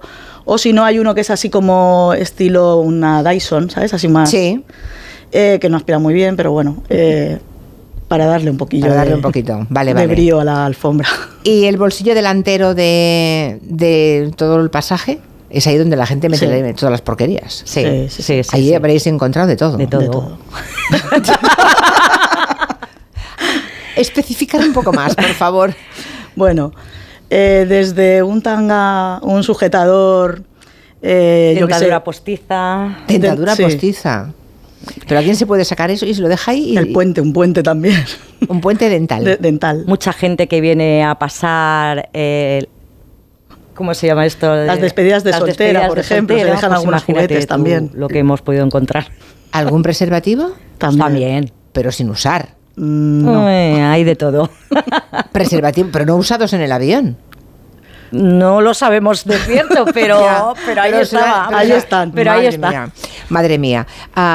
¿Y la bodega? ¿La bodega o los compartimentos superiores donde dejamos las maletas también eh, son para vosotras o no? No, no, se suelen limpiar. No. No. O sea, lo- donde metemos la maleta arriba, No. ahí no se limpia. No. Bueno saberlo. A no ser que alguien haya traído una botella de vino. Y se le haya o roto. algo. Guau. Vale. Pero normalmente eso No se limpia. no. Pero luego están las mesitas, las ventanas, Sí. eh, las hojas de instrucciones, eh, se cambian las revistas, todo eso también os Sí. toca a vosotras. o sea, Sí, es sí, sí, La revisión completa que esté todo decente, ¿no? Exactamente. Eso cuando el avión pernota, pues ya están las mesitas, las ventanas, se cambia la revista, las instrucciones que estén mal, todo esto se bolsas de mareo se reponen también. Exactamente. Claro, las bolsas, claro, si se han usado o no se han usado, claro. ¿Y la cabina del piloto también es para vosotras? ¿También entráis a limpiar la cabina del piloto Sí. o es una...? Sí, Sí, sí. La papelera tienen una papelera eh, a ambos Tiene- lados y luego también se aspira. ya, pero no se toca nada de lo que hay por encima, claro. No, porque Ni, no, ya, pero ni con un plumero. No, no. Eso lo Es el, que el lo- mecánico o quien... El mecánico. Digo yo, no lo sé. ¿Alguien lo limpiará? ¿Alguien lo limpiará? Ahí nada, solamente papelera y aspirar un poquito, Sí. ¿no? Vale. Am, y los turnos deben estar muy medidos, ¿no? Deben ser ocho, horas, siete horas. ¿Cuántas son, Carmen? Eh, hay de todo un poco, ¿eh? Aquí ¿Sí? tenemos la precariedad laboral, se instaló y aquí está. Yo tenemos, tenemos compañeros que vienen para una hora y media a trabajar, Ostras. que son las puntas de trabajo. Es decir, vienen para hacer este avión en concreto. Ya. Entonces, pues eh, cuando hacen el avión se van. Pero Sí. claro, irte hasta el aeropuerto con sí, lo que sí, sí, supone sí, de hay gente que tarda más tiempo en ir que luego en, en estar. Claro. Y eso ocurre en todas las empresas, imagino. Sí, sí, sí. O sea, precariedad al máximo. Precariedad. Sí. Sí. Y sois otra empresa ajena a los aeropuertos, imagino. Sí. Sí, Nada que ver. sí. Ya. Y la mayoría sois mujeres, por cierto. Hay de Sí. todo, ¿eh? ¿Hay de todo? Sí, sí, hombres Hay hombres y mujeres. O sea, Sí. en la limpieza hay tanto hombres como mujeres. Sí, Pero más mujeres que hombres. Más mujeres. Pero ¿cuántas más? ¿Es un 60-40%? Un, se- un 70. 70-30. 70-30. diría Vale, vale, vale. Am, pero hacéis exactamente el mismo trabajo. Y cobráis lo mismo, claro, se supone. Sí, Nosotros no tenemos brecha salarial, Claro. menos mal. afortunadamente. Afortunadamente. Afortunadamente. No, solo Pero bueno, faltaría, ¿eh? solo faltaría, sí. Bueno, la verdad es que no- el día que pensamos en, en invitar a personal que se dedica a la limpieza de los aviones, que por cierto, si alguien quiere preguntarle algo a Maribel Valle o a Carmen Quesada, es el momento, ¿eh? Eh, los mm, habituales eh, mm, viajeros de avión seguro que tienen curiosidad. Ya saben, 638-442-081, nos pueden dejar un, un mensaje, una nota de voz. Nos acordamos de vosotras cuando un día contamos aquí en la mesa de redacción lo que ocurrió en aquella en aquel vuelo con una diarrea, por lo visto, incontenible de un pasajero, tuvieron que volver a tierra y volver a aterrizar porque por lo visto dejó un reguero. Es casi mm, inverosímil, ¿no? Pero no, no, aquel día hablamos y, y luego además se vieron las imágenes. De- incluso, ¿no? Ya. ¿Os habéis encontrado algo parecido alguna vez? Sí, sí, nos hemos encontrado, bueno, acuérdate Carmen aquella vez que vino la ambulancia y se llevó a aquel señor que se había puesto enfermo, Sí. también tuvo que aterrizar el avión y, y llevárselo porque se había puesto enfermito y bueno, Estaba todo el y avión. estaba, sí. Estaba todo. Sí, Bueno, Ya. hemos Sí, sí. tenido varios, de- varios asientos que se había sentado el hombre, además, y, y hemos tenido. Ya, pero por lo menos que se queden quietos cuando les pase Ya, algo, pero por favor. tiene que ser ¿No? muy malo.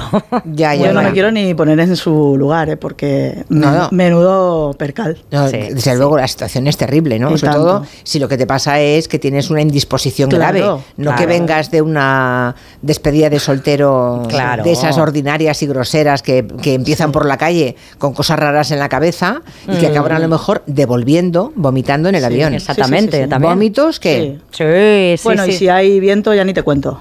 Turbulencias a saco y. O sea, cuando entráis en un avión ya sabéis Sí. qué tal vuelo ha sido. Sí. ¿Solo por eso? Sí, porque si hace Sí. viento ya sabes que las turbulencias... Y si vemos niños salir, también vemos que va a haber caramelos, O sea- lápices, plastidecor por el suelo.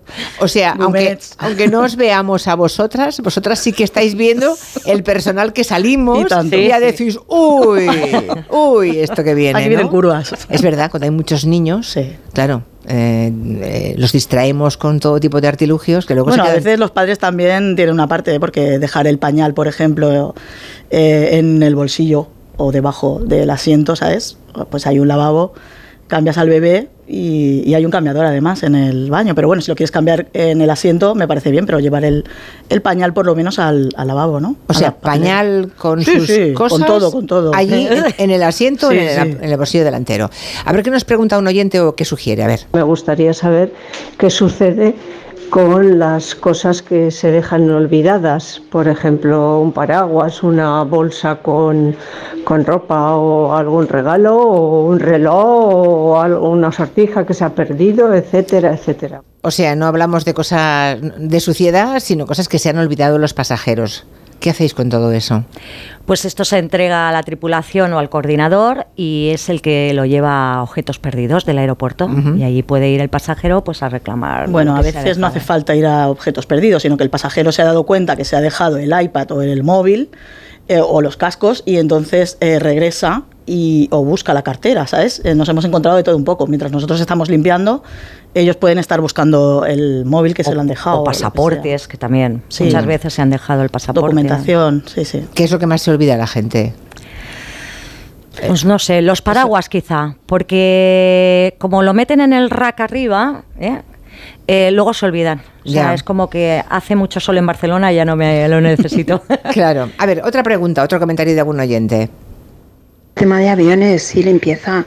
Además de ser muy interesante que donde dejamos las ensaimadas no se limpia.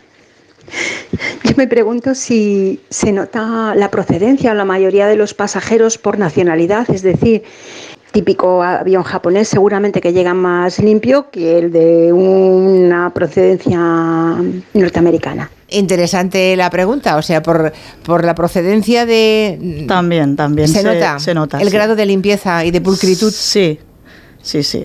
Queda mejor, no sé si decir, porque No, dilo, dilo. políticamente incorrecto, pero decir No. que, por ejemplo, que los asiáticos son muy limpios. O sea, cuando un avión viene de algún... Vienen de Singapur, eh, por ejemplo, Estáis eh, bueno, encantadas. una patena. Sí. O sea, hay un- ni un papel delante, nada. Muy poco coges, la verdad. ¿Y los peores, la peor procedencia? los americanos. Sí. Y los ingleses.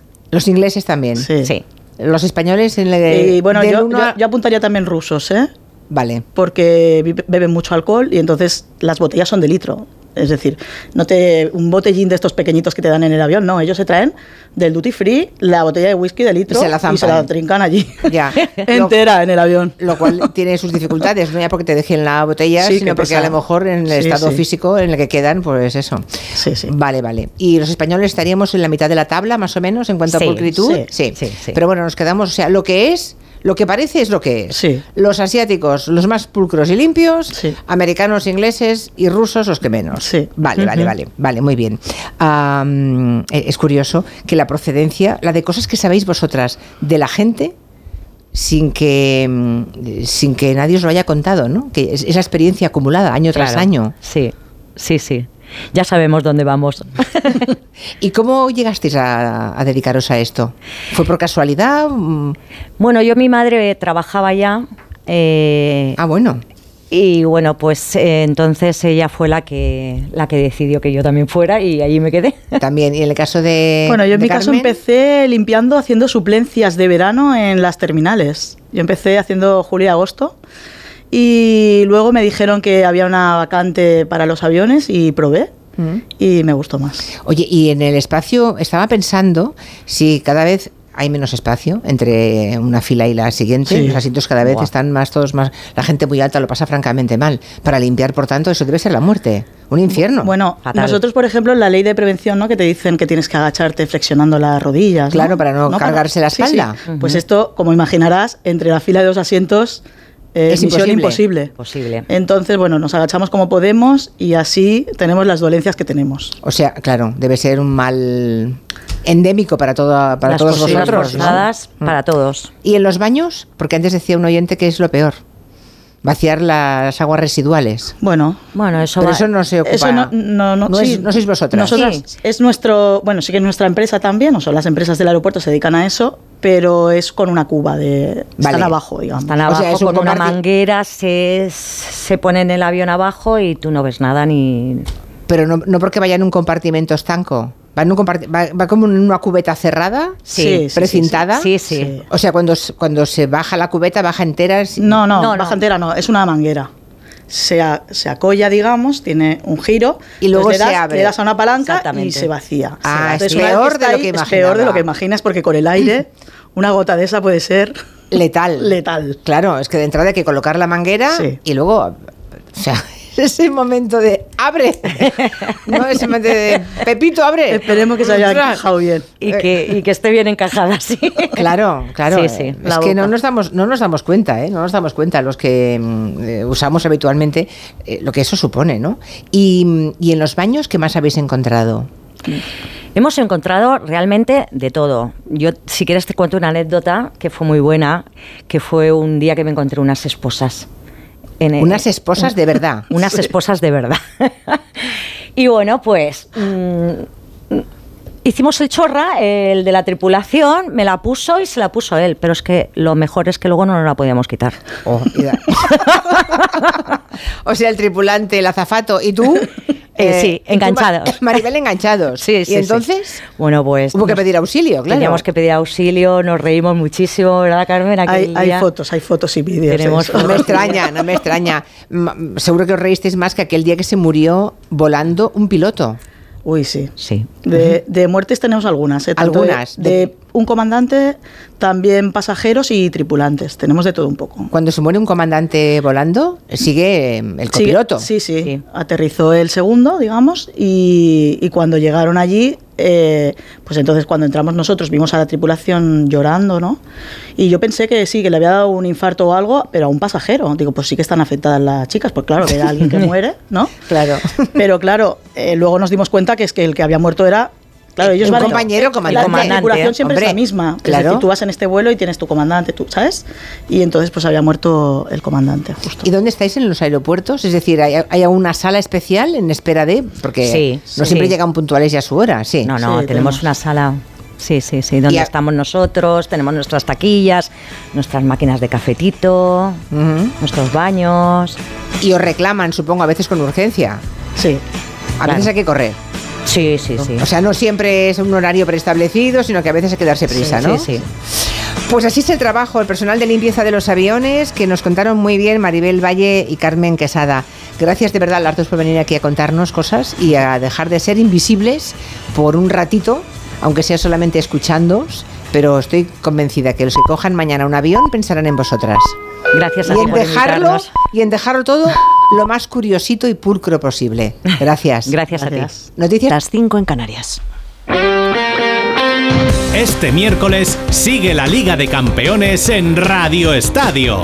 Desde las 9 de la noche, en la app, en la web y en las emisoras del País Vasco, partido de ida de octavos de final.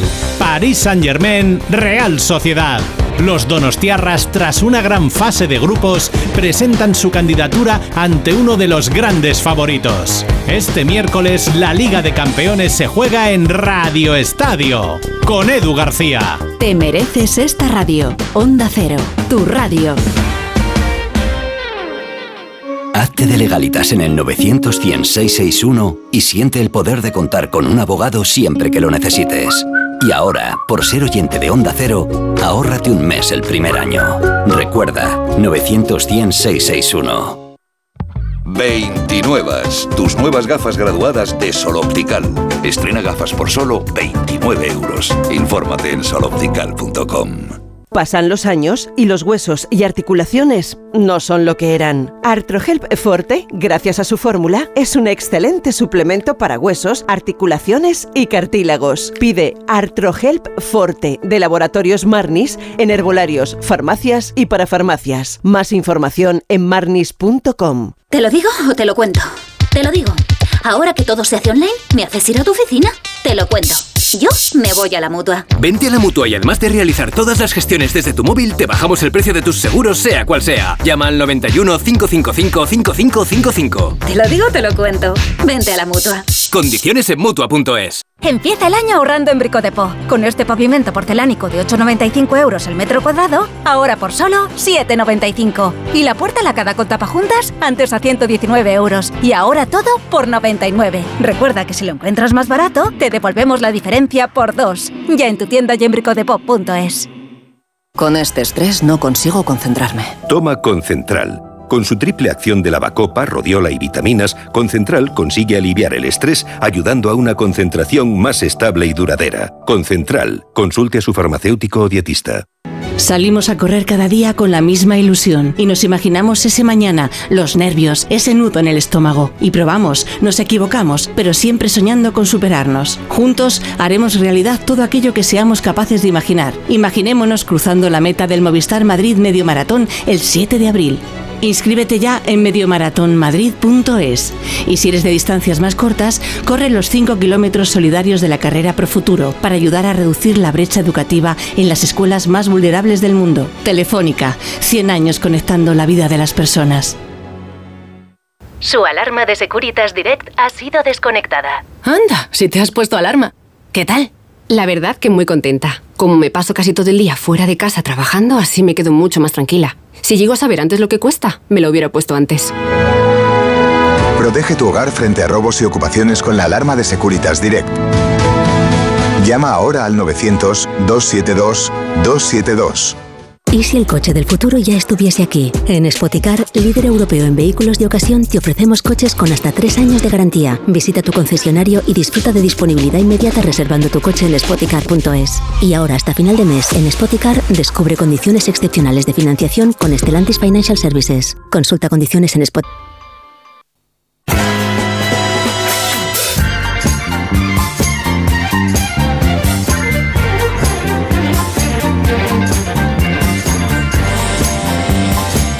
5 y 12 minutos, una menos en Canarias, estamos eh, esta semana recordando, bueno, ellos están recordando, todos los colaboradores, toda la gente que se acerca a los micrófonos de este programa, sus primeros recuerdos de la radio. También se los hemos pedido a Borja Terán y a Carolina Iglesias, pero hoy no se van a escuchar.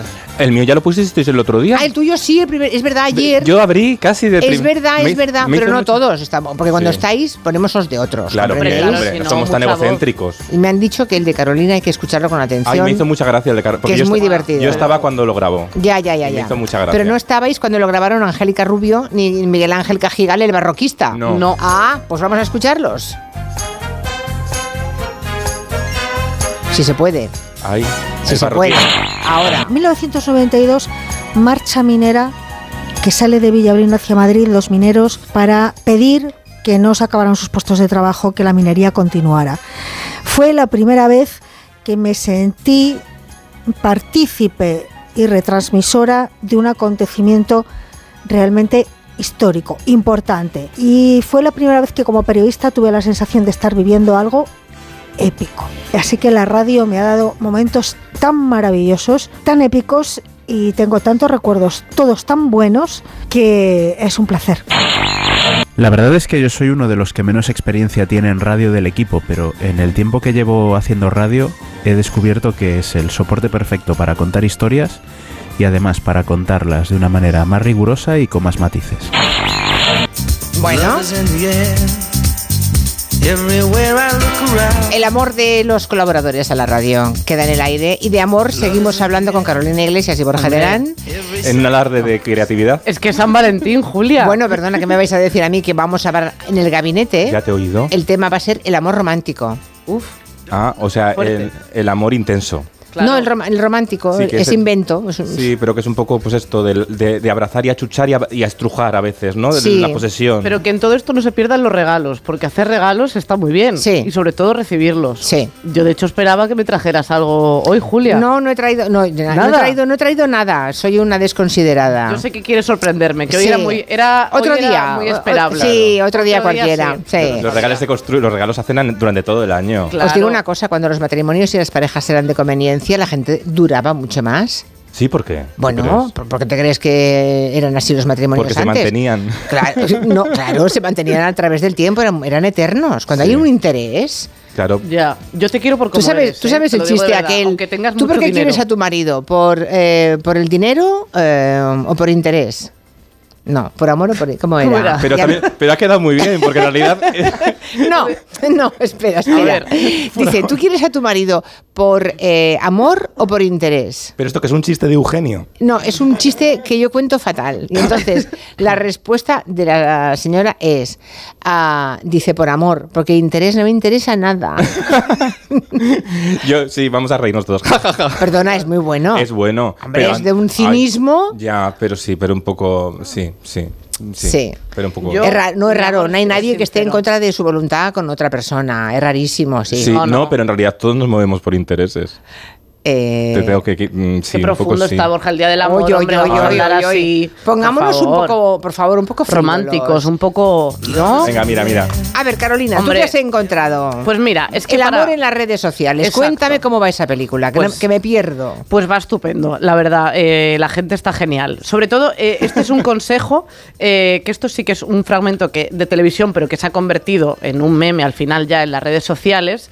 Eh, porque antes, pues claro, los, los más románticos tenían que buscar hueco en los sofás del diario de Patricia eh, para poder declararse. Pero claro, a veces unos tenían más éxito que otros.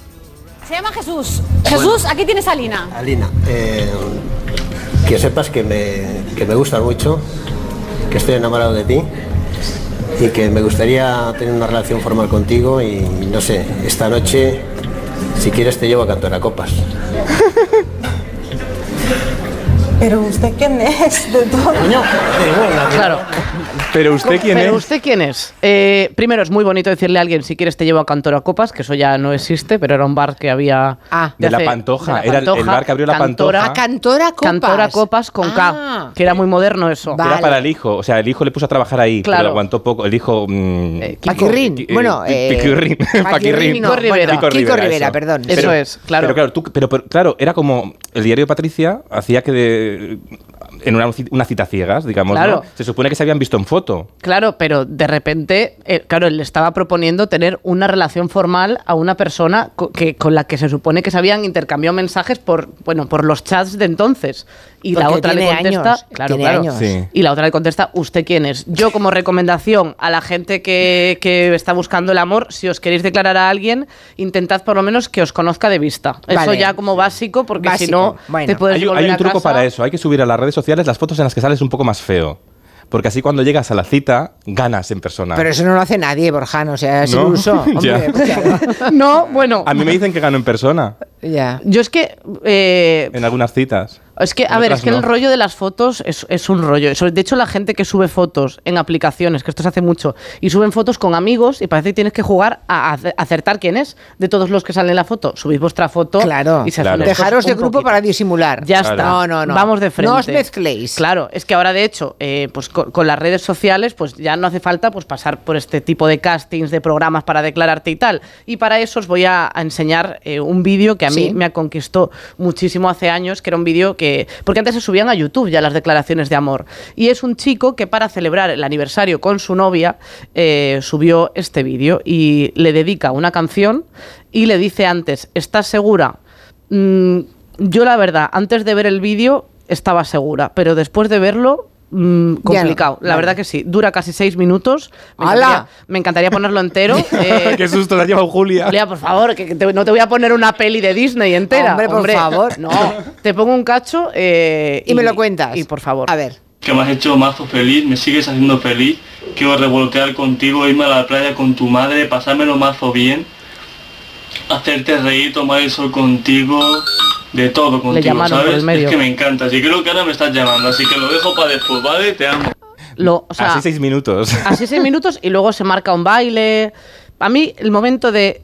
Yo tengo que decir que el momento de irse a la playa con su madre no lo vi venir. O sea, me parece No. una declaración bonita, tomar el sol juntos. eh, bueno, o sea, él, él sabe lo que, lo que es conquistar a una persona. Cosas profundas, ¿eh? Bueno, ella la- está, ella está diciéndole que la quiere con todas las, Sí. en todas las circunstancias. Sí, pero ir- no dice ir a la biblioteca, ¿eh? No. Eso no. ir a la biblioteca con tu madre, pues es más raro, yo Claro. qué sé. Yo recomiendo también un poco que el tema de la al declararte en redes sociales, la huella digital es muy mala y luego todo se queda ahí. Así que pensad bien lo que subís a redes, que luego eso no se va, porque luego también están, por ejemplo, las aplicaciones de ligar, que estamos hablando como Tinder y todas estas, que también existe Raya, que es como un Tinder de famosos, irónico el nombre, desde luego. Se llama Raya y, y es de famosos. O sea, yo me podría apuntar, digamos. Sí, pero yo, O- yo o de tú, hecho, tú te puedes apuntar. Yo podría apuntarme, pero no voy porque no está la locutora de radio con la que quiero ligar. Ah, que sabes. Claro. Entonces, pero bueno, también es verdad que en las redes tenemos pues un montón de información de profesionales y tal. O sea, Vale. dentro de la gente que, que hace un poco el ridículo de vez en cuando, eh, hay gente que comparte mucho su sabiduría, como pues psicólogas, como María Esclapez, por ejemplo, que es una psicóloga de verdad, no, no coach de estas de la Ya. vida. eh, Sino de verdad, Sino de verdad vale. y de, da consejos como este. ¿Cuál es la peor parte de una relación dependiente? Cuando te descubres a ti misma siendo adicta a la relación. Cuando quieres dejarlo y no puedes. Aun sabiendo que la relación te provoca sufrimiento, te es imposible alejarte de esa persona. Hay días en los que te percibes fuerte y te alejas. Y días en los que te sientes vulnerable y retomas el contacto porque crees que esa persona es lo único que puede calmarte. Y así es, la calma llega cuando por fin os reconciliáis. Pero ¿sabes qué? Tu cerebro te está engañando. No es esa persona lo que te calma. Lo que realmente te tranquiliza es el chute de neurotransmisores que genera tu cerebro cuando por fin recuperas algo tan deseado. Los neurotransmisores, es que yo lo sabía. Entonces, bueno, te encuentras conocimiento que te ayuda un poco a entender un poco en el momento en el que estás y de hecho ya que estamos en el Día del Amor, eh, vamos a hablar del amor a una persona, a, a ti misma, que es la persona más importante que tienes, el autocuidado. Y es que en redes hay un montón de, de estas tendencias que se, que, Sí, se ponen de moda relacionados con esto y uno de mis favoritos es el de tener una cita contigo misma. Ayer tuve una cita conmigo misma y hoy os lo muestro. Lo primero que hice fue ir a una papelería para comprarme un par de cosas que necesitaba y después me fui a mi sección favorita de libros para cogerme el siguiente de Ciudad Media Luna. Como el plan definitivo era ir al cine, me fui para cogerme una bebida que dudé y al final me cogí esta. Y después fui a ver Oppenheimer que la verdad es que me dejó bastante impactada. Mira, la tía se lo pasó increíble. Yo, la verdad que un día de autocuidado para mí es levantarme y tumbarme en el sofá. Y ya está, ¿no? y ponerme aquí no hay quien viva y dormirme. Bueno, pero yo- yo- o, o- o pasar por maquillaje, peruquería, hay que ver cómo vienes hoy, ¿eh, Carolina, Hombre, por favor. porque venía a verte desde Madrid, yo voy en viene- chándal. vienes de Hoy venía que era un fiestón, día especial. Vienes de fiestón esta Hombre, noche, claro, claro, claro, claro, claro.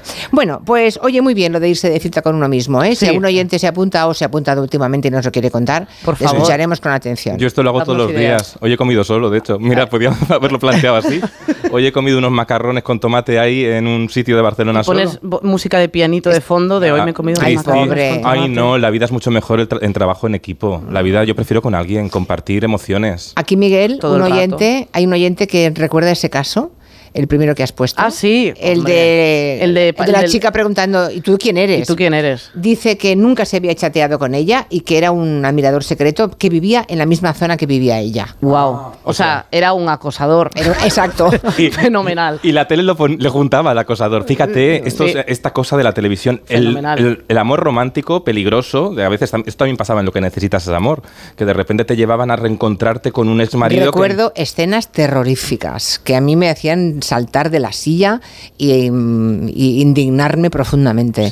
Auténticos maltratadores que iban a pedir perdón y el presentador jugaba a favor de eso. insistiendo Que te lo ha- venden como amor. pero porque nos han explicado muy mal el amor y yo ahora traigo ejemplos de la tele Venga. clásica porque siempre nos dijeron cómo teníamos que amar y era diferente el amor dependiendo si eras hombre o mujer Hombre, claro. y se confundía mucho el amor con posesión y traigo un fragmento del OT antiguo de cuando era la televisión en blanco y negro casi estaba llegando el color pasaporte a Dublín ¿os acordáis de Cristina que era esta que cantaba de ahí tres cosas en la vida salud dinero y amor Cristina y los mismos. y los la de los mismos. Sí, bueno, el de Sí. los stop era, o bueno, no sé. No, luego fue los mismos, me parece. ¿eh? Se cambiaba mucho Bueno, el nombre igual, porque iba sí. cambiando la comparsa, pero ella era Cristina. Ella siempre. Pues Cristina fue a este programa y en el vídeo de presentación de su actuación dijo esta cosa que era machista y nos la creíamos. Mira, Mi futuro marido es muy exigente.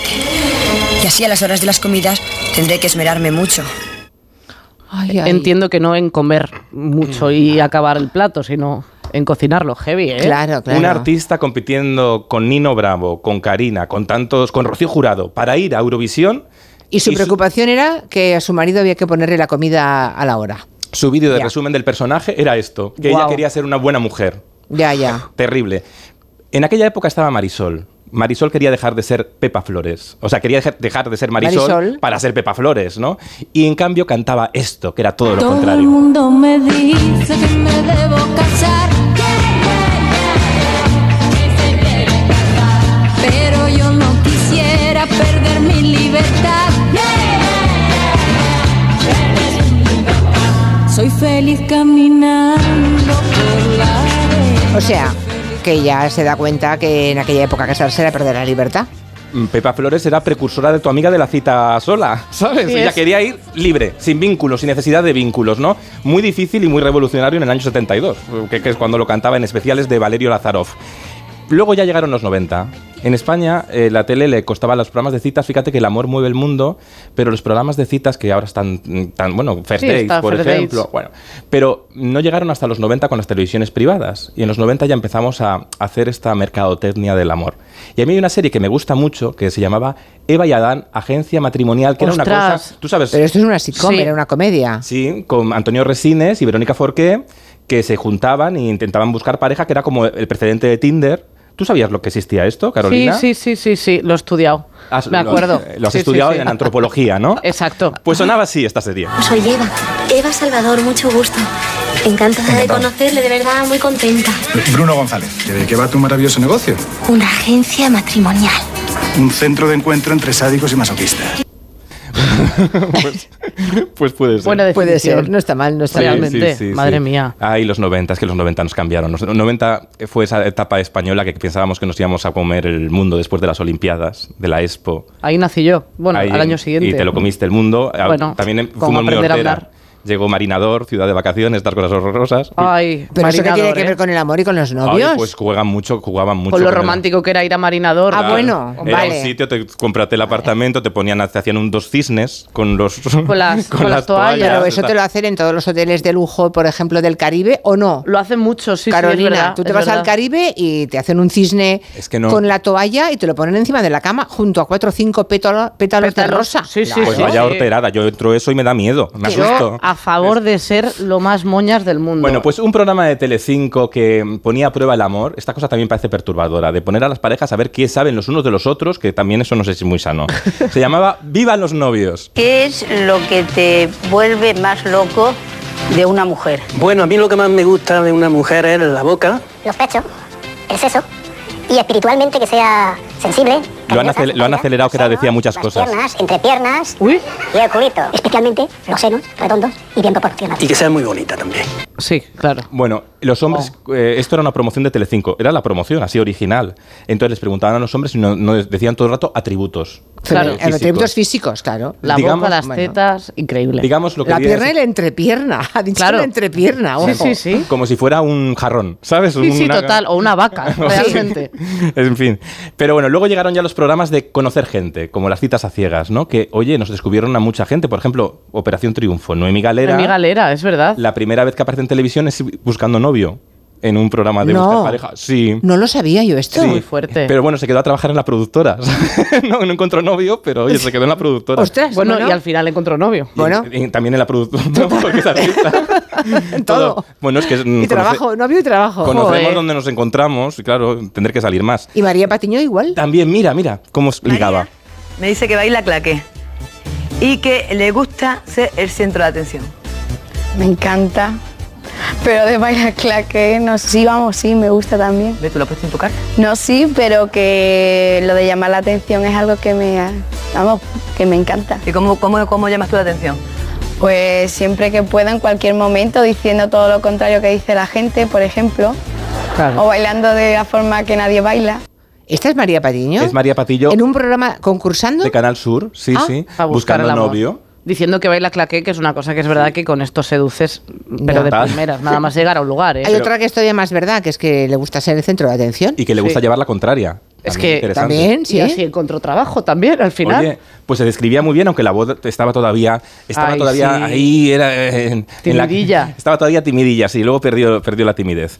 Bueno, Y, y acabamos ya. sí, pues con First Dates, que es el, pro- el programa de buscar pareja más longevo, yo creo ya, ¿no? ¿Cuánto lleva? Mucho, ¿eh? Muchos años ya y además, bueno, está muy bien porque puedes empatizar. Como siempre hay dos personas, siempre en- desde casa el espectador Sí. puede elegir, voy con este, voy con este, voy con este, con este. Es como el Grand Prix de los novios. Sí, como igual, igual. Y de repente, pues va gente muy bien, se empiezan a hablar y a veces meten la pata, por, por ejemplo, un día que hablaban de tamaños, de cosas. No te sé decir. Eso lo tiene que contestar la chica, que se- si van por ahí los importa, tiros. importa. Importa hasta cierto punto, quiero decir, que tampoco hace falta que sean los hombres tipo Rocco Valera. Estaban hablando de A ver, he puesto como ejemplo para el tema del tamaño a Rocco Varela, para empezar porque es el, primer- el único nombre de actor porno que conozco. Vamos, que veo porno, pero no me fijo en sus nombres, la verdad. Rocco Varela. Claro, creo que se- Claro, Rocco Siffredi, supongo. era, es un señor del porno, Del po- sí. del programa que va a hacer Pero Rocco. Varela, ¿no? Sí. Rocco que Varela sepamos, que sepamos. era un presidente de la conferencia episcopal. Sí, sí, sí. Pues fíjate lo- las confusiones de la vida. Fíjate. Confusiones divinas. Madre mía, buen final, ¿eh? Y creo que para final nos Pues- traes una definición de amor. Hagamos una definición de las buenas y esos, como nadie, lo sabía hacer de bien Antonio Gala. La amistad es más perfecta que el amor. Por eso yo he definido al amor como una amistad con momentos eróticos, que sería el amor perfecto.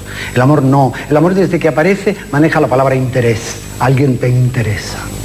Se enciende una luz sobre alguien y ese alguien te interesa. Y ese alguien lo quieres con absoluta posesión y en exclusiva. Y de ahí nacen los celos. Esa persona mira para otro lado, mira para arriba, sigue amando a sus padres, a sus primos, a sus amigos y ya empiezan los celos. Me gusta lo de la amistad con momentos eróticos, porque la lealtad de la amistad es indestructible. Y porque si el que tienes al lado o la que tienes al lado no es una amiga o un amigo, La lealtad. vas mal. Vas, No, vas no, mal. la lealtad es importante y los momentos eróticos también. Hombre, tan claro. Y la admiración mutua en todo. Os voy a echar más que nada porque yo- Ay, ya sí. me gustaría seguir, pero creo que ya ha llegado Carmen Calvo. Ay, sí, hoy no nos La vas a mezclar ex- con ella como con Sergio Dalma. No, el No otro- es broma. el- ¿Queréis dejar una pregunta para No. la ex vicepresidenta? ¿Que ¿Cuál es su color favorito? Pero eso no es una pregunta seria para Carmen ¿Y Calvo. a quién ha salvado un OT? Ya, ya, ya. ¿Pero quieres hundir mi, mi, mi carrera profesional? No, Ah, hombre, bueno. eso es imposible. Bueno, Carmen Calvo ha escrito Nosotras, el feminismo en la democracia. Es un libro muy interesante, sobre todo para las jovenzuelas. Las que no saben de dónde venimos y dónde estamos, les vendría muy bien, porque es un libro corto, se lee en una noche o en una tarde, bien concentrada, y uno eh, se da cuenta de todos los referentes y de dónde venimos. Y hacia, dónde, y hacia dónde vamos, que tampoco está mal, ¿eh? Sí. que a veces nos despistamos. Enseguida estamos con ella. Que vaya muy bien. Muchas gracias. Adiós, Julia. Borja Terán. Adiós, Adiós, Carolina. Iglesias. Adiós, adiós. Adiós. En Onda Cero, Julia en la Onda, con Julia Otero.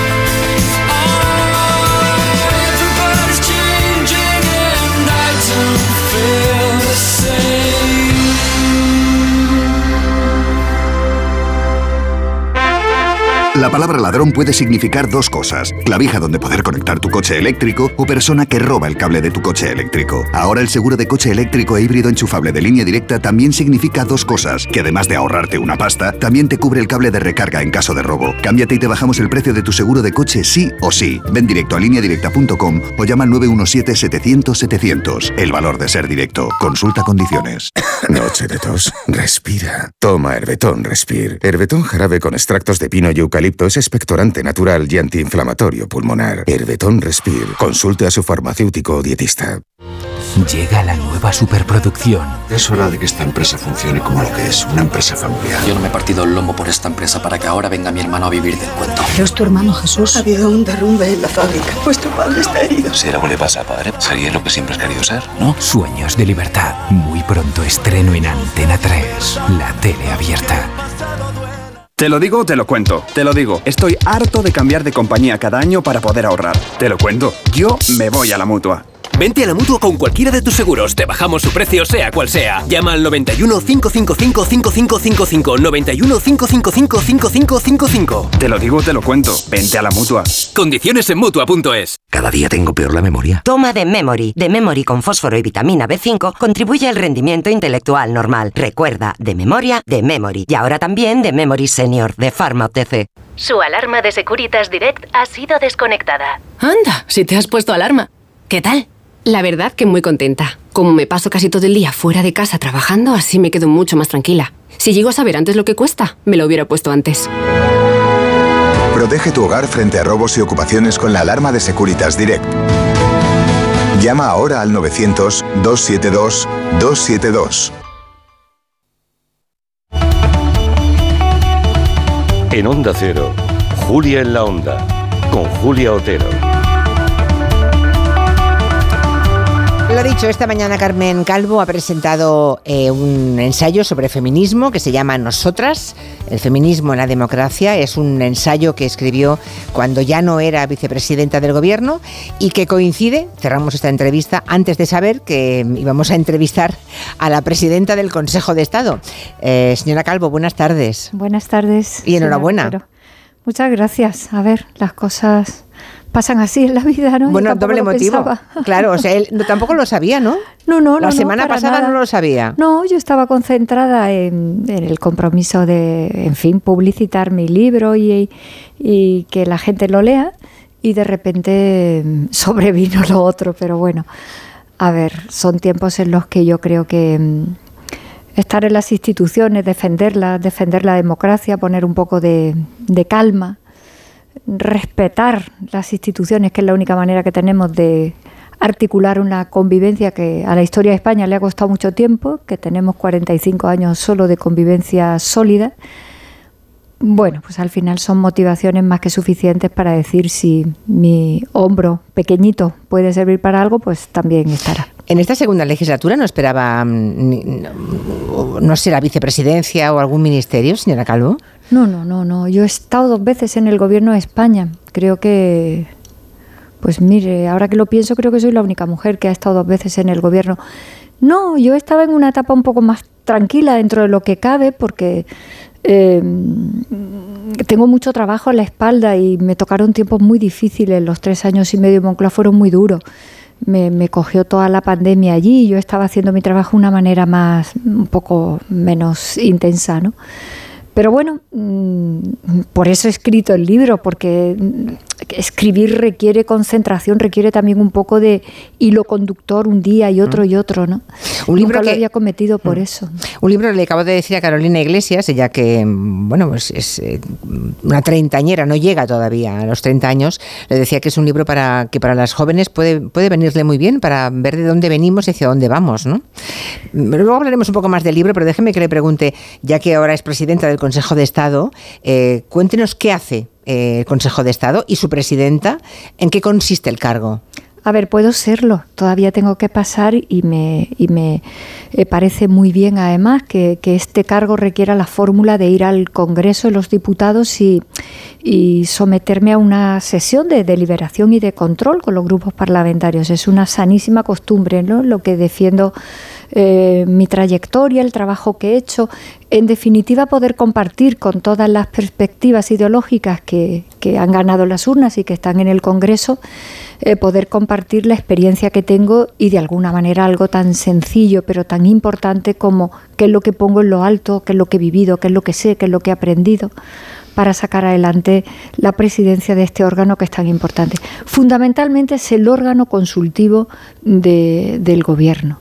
Eh, tiene otras tareas, pero esa es la más importante. La más- ¿Consultivo de qué, tipo de consultas? Las leyes. Las leyes. Los vale. reglamentos. Es decir, pasan las normas jurídicas, eh, no todas, algunas tienen que pasar obligatoriamente, otras pueden serlo optativas voluntariamente por parte del gobierno, y allí se someten a una lectura técnica, una lectura jurídica, teniendo en cuenta que cada ley cuando entra en el tráfico jurídico entra donde están todas las demás, donde hay competencias distintas, las que tienen las comunidades autónomas, las que tiene el gobierno de la nación, y, y se, y se hace un estudio exhaustivo de antes de que esa norma eh, sea finalmente aprobada por el Parlamento nuestro, que son nuestras Cortes Generales, pues advertir de los problemas que tiene, de las objeciones que le podemos poner, de lo bueno que vemos porque puede innovar o puede resolver lagunas que el derecho tenga.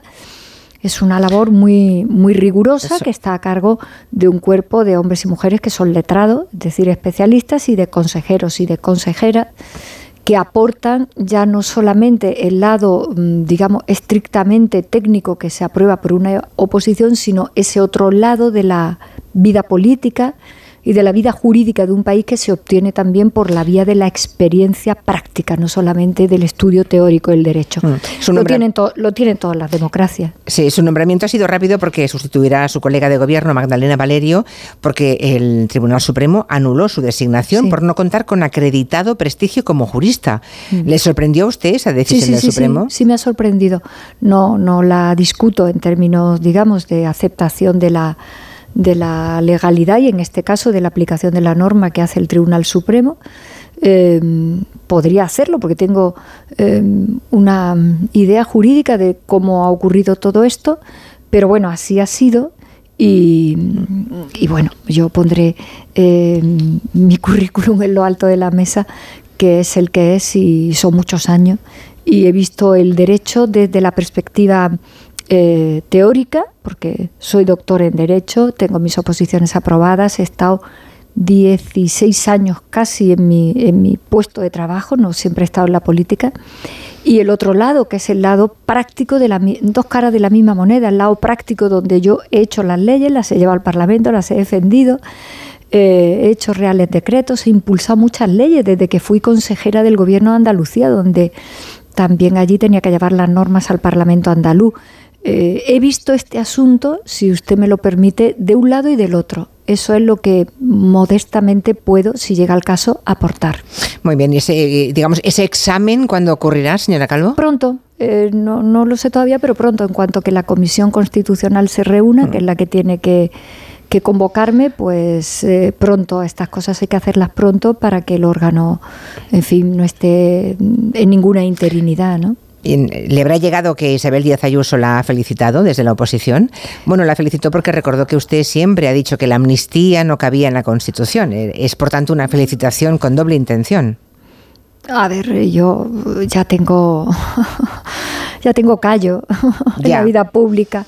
Eh, no, no, me gusta entrar en las cosas que no son sustantivas ni serias, O sea, si yo le pregunto ahora si cabe o no cabe en la Constitución, Carmen Calvo dice que no sé. Eh, el, indulto, el indulto generalizado, que es lo que en su momento se planteó, no. Era lo que opinaba en aquel momento y lo que sigo opinando. La amnistía y el indulto parcial es lo que está contemplado en nuestra democracia y en cualquier otra. Pero, en fin, este debate es un debate que eh, que tiene un lado estrictamente político que se puede mm, comprender o no, que se puede aceptar o no, y luego tiene un debate jurídico muy importante que creo que, mm, que, se produce a veces sin que todo el que interviene en ese debate tenga todos los elementos técnicos que tiene que tener para hablar de esto. ¿no? Así que el indulto generalizado, que fue lo que se propuso en aquel momento, eh, está prohibido por la Constitución, porque eso significa, evidentemente, eh, cercenar por completo el trabajo que tiene que hacer uno de los tres poderes políticos del Estado, que es el Poder Judicial, y fue exactamente lo que dije, porque es exactamente lo que dice la Constitución, exactamente lo que le he explicado durante muchos años a mis alumnos y lo mismo que pienso. Pero la amnistía y el indulto están previstos en todas las legislaciones democráticas por una razón que me va a permitir que la explique para sus oyentes. Eh, el indulto lo otorga, el indulto parcial lo otorga el gobierno y de hecho todos los gobiernos de nuestra democracia, todas las semanas, rara la semana que no, creo que ninguna casi, indultan a alguien, lo que significa que le levantan la pena. Esto ya rompe el principio de igualdad y hay otros que no se la levantan. Lo digo porque muchos han intervenido en el debate sobre el asunto del principio de igualdad. ¿no? Y esto lo hace el gobierno, que es el que tiene la mayoría de la Cámara, si no, no sería gobierno. La amnistía son palabras mayores porque es la idea de no vamos ni siquiera a procesar. ¿Y eso quién lo puede hacer? No lo puede hacer el Poder Judicial, no lo puede hacer el Poder Ejecutivo, el Gobierno, solo lo puede hacer el Parlamento soberano, donde está la soberanía directa del pueblo español. La mayoría de la soberanía del pueblo español puede tomar esa decisión a través de su representación. Siempre y cuando sea parcial, ¿no? Parcial, claro, claro. Estamos hablando de una amnistía que tiene que aquí en cualquier lugar. No me estoy refiriendo a la propuesta que hay ahora mismo en lo alto de la mesa. Estoy hablando de manera teórica. La amnistía es acotar en el tiempo a qué tipo de circunstancias, eh, en qué tipo de criterios, y eso está previsto en todas las democracias del mundo. Y la historia española está llena de amnistías, llena de amnistías, algunas muy abundantes. El otro día recordaba yo la de Isabel II para que volvieran todos los liberales después del episodio de Montpensier, eh, fue tremenda y la decide la, la reina. Quiero decir que, bueno, este debate salta, tú puedes entenderlo políticamente o no, todo es respetable, pero lo que no se puede hacer es un debate que es técnicamente complejo, que requiere de, en fin, de, muchos argumentos, como si esto fuera cualquier cosa, eh, en fin, sin, sin demasiado eh, nivel de rigor. Eh, políticamente ya es otra cosa, políticamente puede gustarte y puede no gustarte, y yo eso lo entiendo perfectamente. ¿Le ha sorprendido a Carmen Calvo el, giro de este pasado fin de semana del PP abriéndose a un indulto con condiciones a, a Puigdemont? ¿Eso es una metedura de pata? ¿Es un giro estratégico? ¿Cómo lo interpreta usted? No, no, no me ha sorprendido nada. Si alguien se había pensado que el Partido Popular venía inmaculado con una serie de principios noblísimos por España, es que no estaba en la realidad. En muchas ocasiones nosotros dijimos si ellos pudieran ahormar una mayoría para gobernar, lo harían. Lo que pasa es que no podían. Porque en el hipotético caso de que hubieran entrado algunos de los partidos eh, catalanes independentistas, habría salido Vox es que ellos no han podido hacerlo, simplemente. Entonces ahí lo que se ha producido es una gran mentira. Pero, pero si esto les va a hacer daño, ¿por qué se dice ahora, no? O sea, ¿por qué antes de las elecciones en Galicia? Pues debe tener alguna explicación. Bueno, pues que si no lo cuentas tú, igual lo cuentan los otros, ¿no? Es casi peor, ¿no?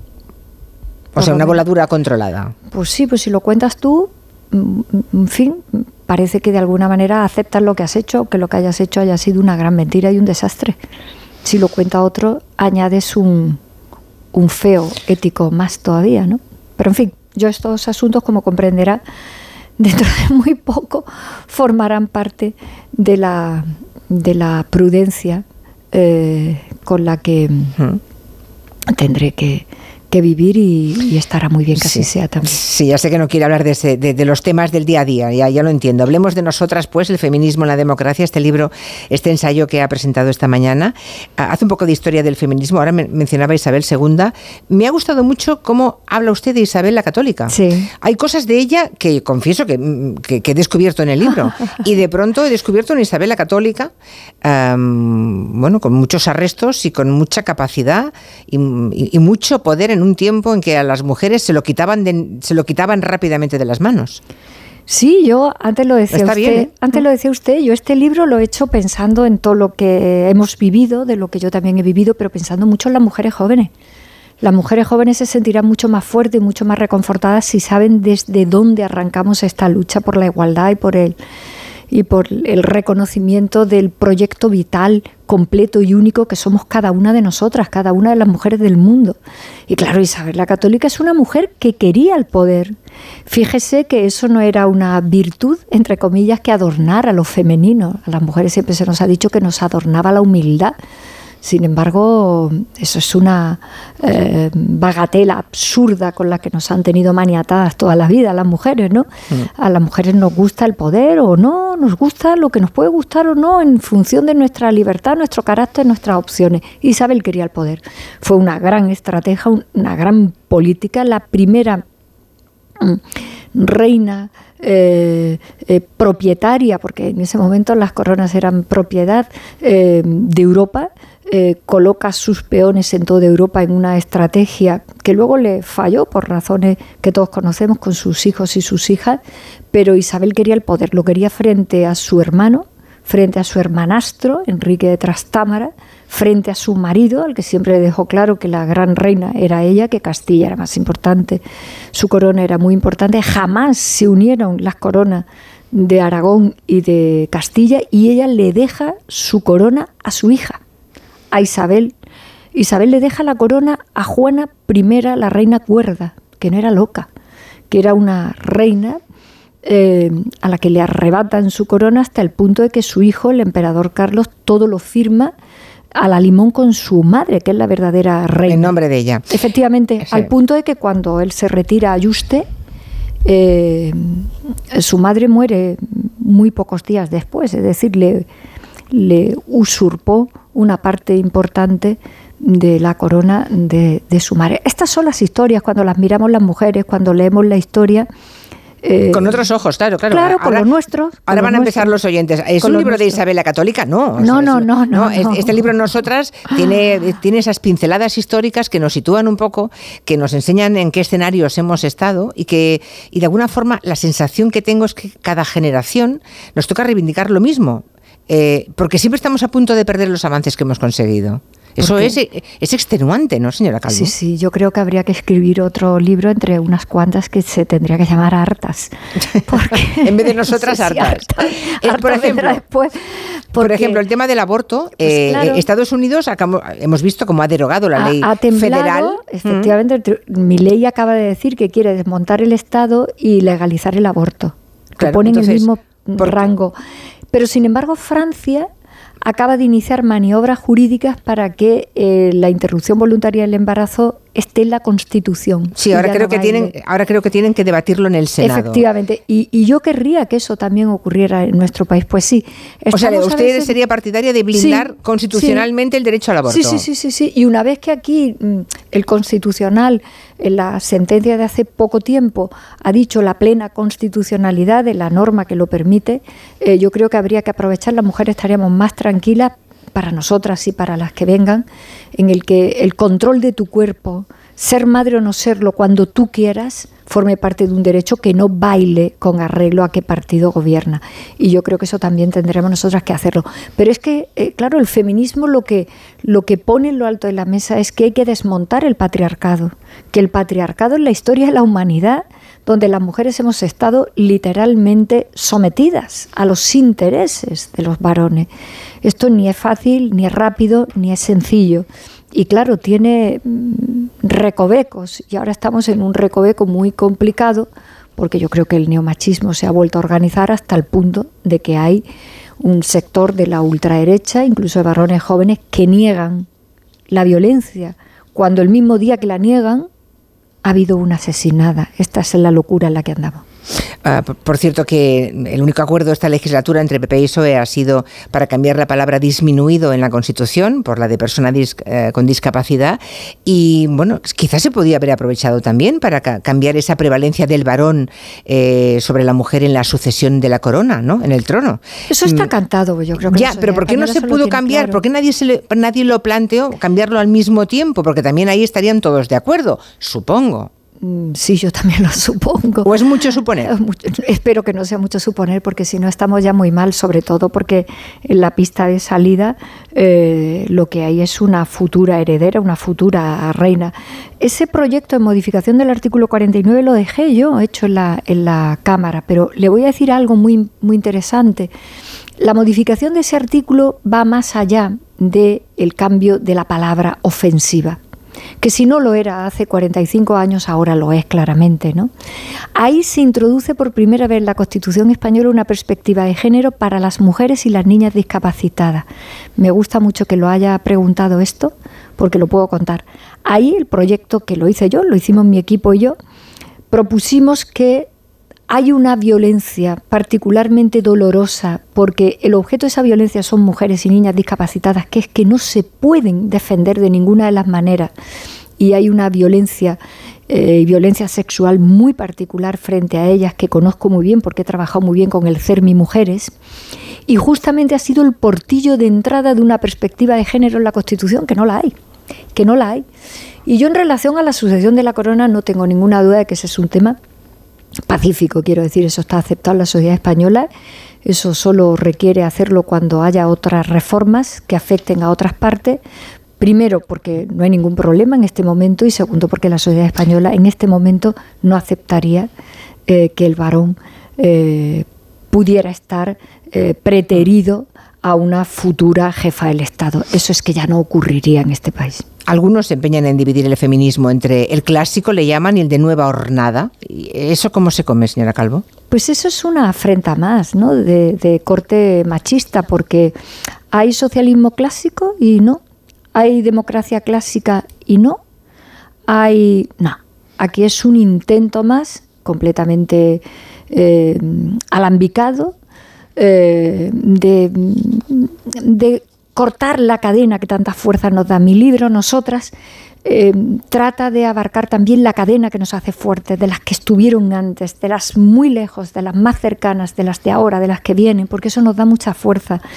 Y en ese sentido, hacerlo así es como que ya hay una parte que está caduca cuando todos los días nos llueve un dato de violencia, una asesinada, unos niños asesinados, datos de la brecha salarial, peores pensiones, dificultades con la maternidad. Cuando eso nos está cayendo, mm. cuando nos está cayendo niñas que son sometidas a ablación del clítoris, mujeres casadas con 9 y con 10 años en matrimonios forzados, trata con fines de explotación sexual de mujeres, prostíbulo, donde somos mercancía, hay alguien que se atreve desde el machismo más cerril y más ignorante a decir eso.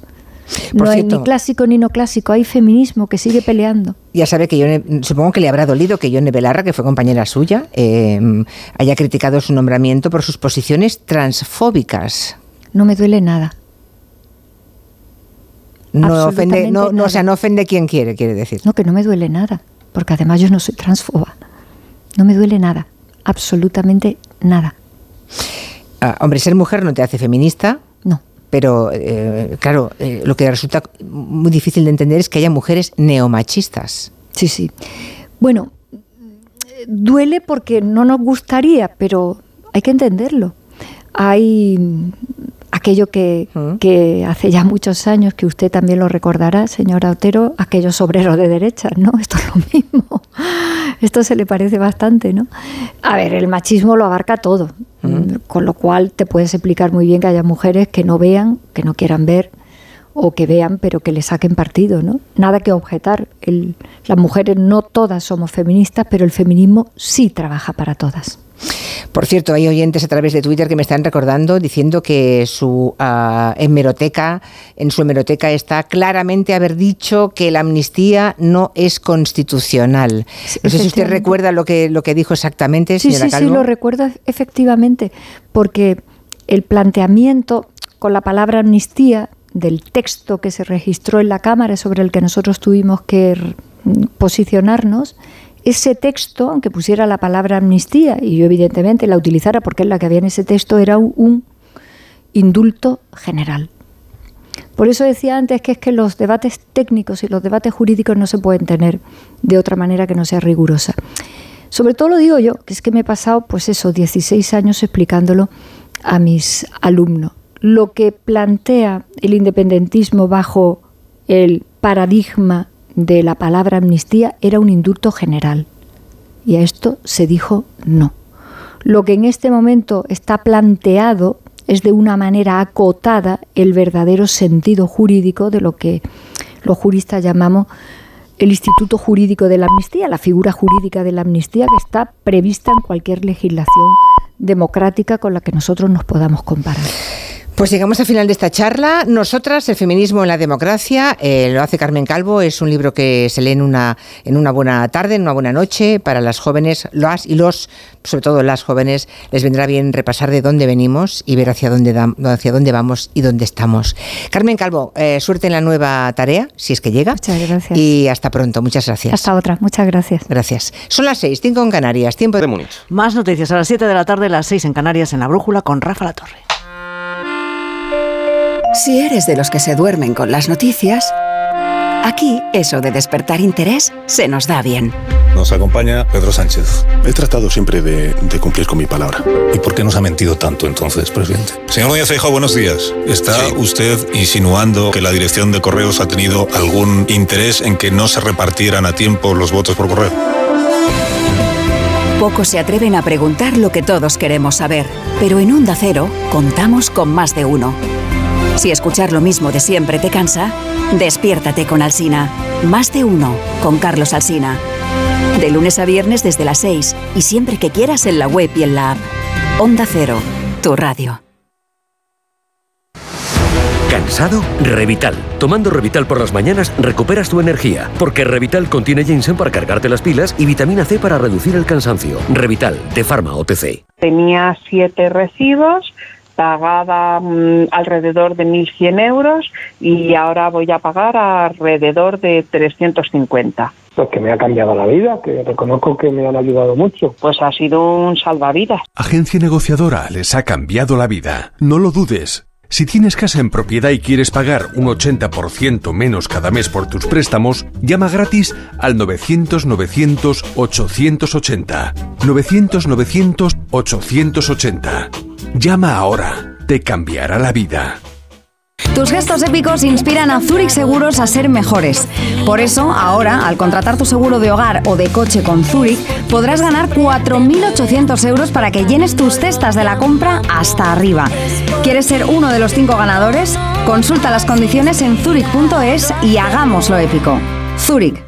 Te quiero, mi amor, mi pastelito, mi bombón, mi galletita, mi bollito, mi bizcochito. Uy. Pero qué hambre más tonta me ha entrado así de repente. Hay mucho amor dentro de ti, como en el cupón diario de San Valentín de la 11, porque podrás ganar 500.000 euros y además si entras en cuponespecial.es podrás conseguir experiencias únicas que te enamorarán. Cupón diario de San Valentín de la 11. Bases depositadas ante notario. A todos los que jugáis a la 11, bien jugado. Juega responsablemente y solo si eres mayor de edad. La vida es como un libro y cada capítulo es una nueva oportunidad de empezar de cero y vivir algo que nunca hubieras imaginado. Sea cual sea tu próximo capítulo, lo importante es que lo hagas realidad. Porque dentro de una vida hay muchas vidas y en Cofidis llevamos 30 años ayudándote a vivirlas todas. Entra en cofidis.es y cuenta con nosotros. 29. Tus nuevas gafas graduadas de Sol Optical. Estrena gafas por solo 29 euros. Infórmate en soloptical.com. Arranca una nueva edición de los premios Ponle Freno para reconocer las mejores iniciativas que hayan contribuido a promover la seguridad vial en nuestro país. Consulta las bases en ponlefreno.com y envía tu candidatura antes del 4 de marzo. Ponle Freno y Fundación AXA Unidos por la Seguridad Vial. ¿Te preocupa el trabajo? Tranquilo, toma Ansiomet. Ansiomet con triptófano y asuaganda te ayuda en periodos de tensión en el trabajo. Venga, que tú puedes. Ansiomet de Pharma OTC.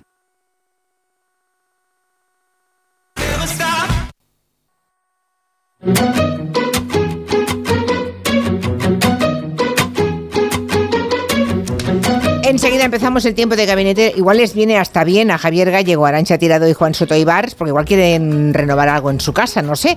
Que sepáis que en Conforama lo ponen muy fácil para que encontréis todo lo que necesitáis. ¿A que sí, Marina? Y a su estilo y al mejor precio. Sofás, muebles, colchones, dormitorios, electrodomésticos cocinas a medida. Además, este febrero es el mes del descanso y pueden aprovechar las oportunidades en colchones de las mejores marcas y el máximo confort en Conforama. Pues eh, lo de los colchones, sabéis que cada cuánto lo cambiáis el colchón de vuestra casa, Juan Soto Ibers. Pues yo no lo sé. ¿Cómo que no lo sabes? No. Ay, hay una, hay una, hay un- unos términos que hay que cumplir para que el colchón esté en Yo condiciones. el último que me compré tenía 12 años de garantía. Uy, qué raro, porque a mí me han dicho que son 10 los máximos, ¿no? Pues 12. 12, bueno, pues 12 años. Que o en sea, Murcia nos dan 12. eh, Vale. ¿Garantía, garantía para qué? Ah, bueno, ¿para qué Depende de cómo lo uses, gallego, ya lo sabes. Bueno, depende de muchas cosas, depende de la calidad del colchón, claro, pero bueno, nadie está haciendo obras en casa, ¿no? No. eso es que estáis enamorados. Sí, bueno, es una conclusión extraña, pero podría Bueno, decirse que sí. Bueno, hay mucha gente que cuando se aburre y cuando se aburre cambia cosas de su casa. Ah, cuando hace- no quieres a tu pareja, dices voy a reconstruir la casa, ya que no Claro, puedo a ver si- a reconstruir si- nuestra relación. A ver si el amor que no llega llega con un ambiente distinto, Sí, ¿no? a ver si Cambiando el contexto, ¿no? Claro, claro. Bueno, el caso es que estamos en el, en el día 14 de febrero, el día de San eh, Valentín. Ostras, me acabo de dar cuenta de que es por eso el tema. Ah, amigo. No disimules. Madre mía. No, no, os lo juro, ¿eh? Vamos a hablar Ala, del, ala. del amor romántico. del amor romántico, no del amor en general, sino del romántico. Es el que idealmente todos deberíamos aspirar, según el imaginario popular que se ha alimentado durante generaciones por los libros, las películas, las series, los cuentos, las canciones, todo eso. Digo el invento porque lo del amor romántico es un invento. Es un invento reciente, tiene apenas un siglo y medio, un par de siglos, ¿no? Hoy que vivimos en una sociedad diversa, también en las formas de amar y de emparejarse, en una sociedad muy líquida,